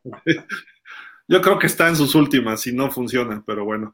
Vámonos. Pues muchas gracias, Santi. Gracias a Marco, Flash. Hoy no se conectó José Luis ni Jorge, pero bueno, acá estamos. A ver si la próxima semana ya se incorporan. Gracias, Santi. Buenas noches.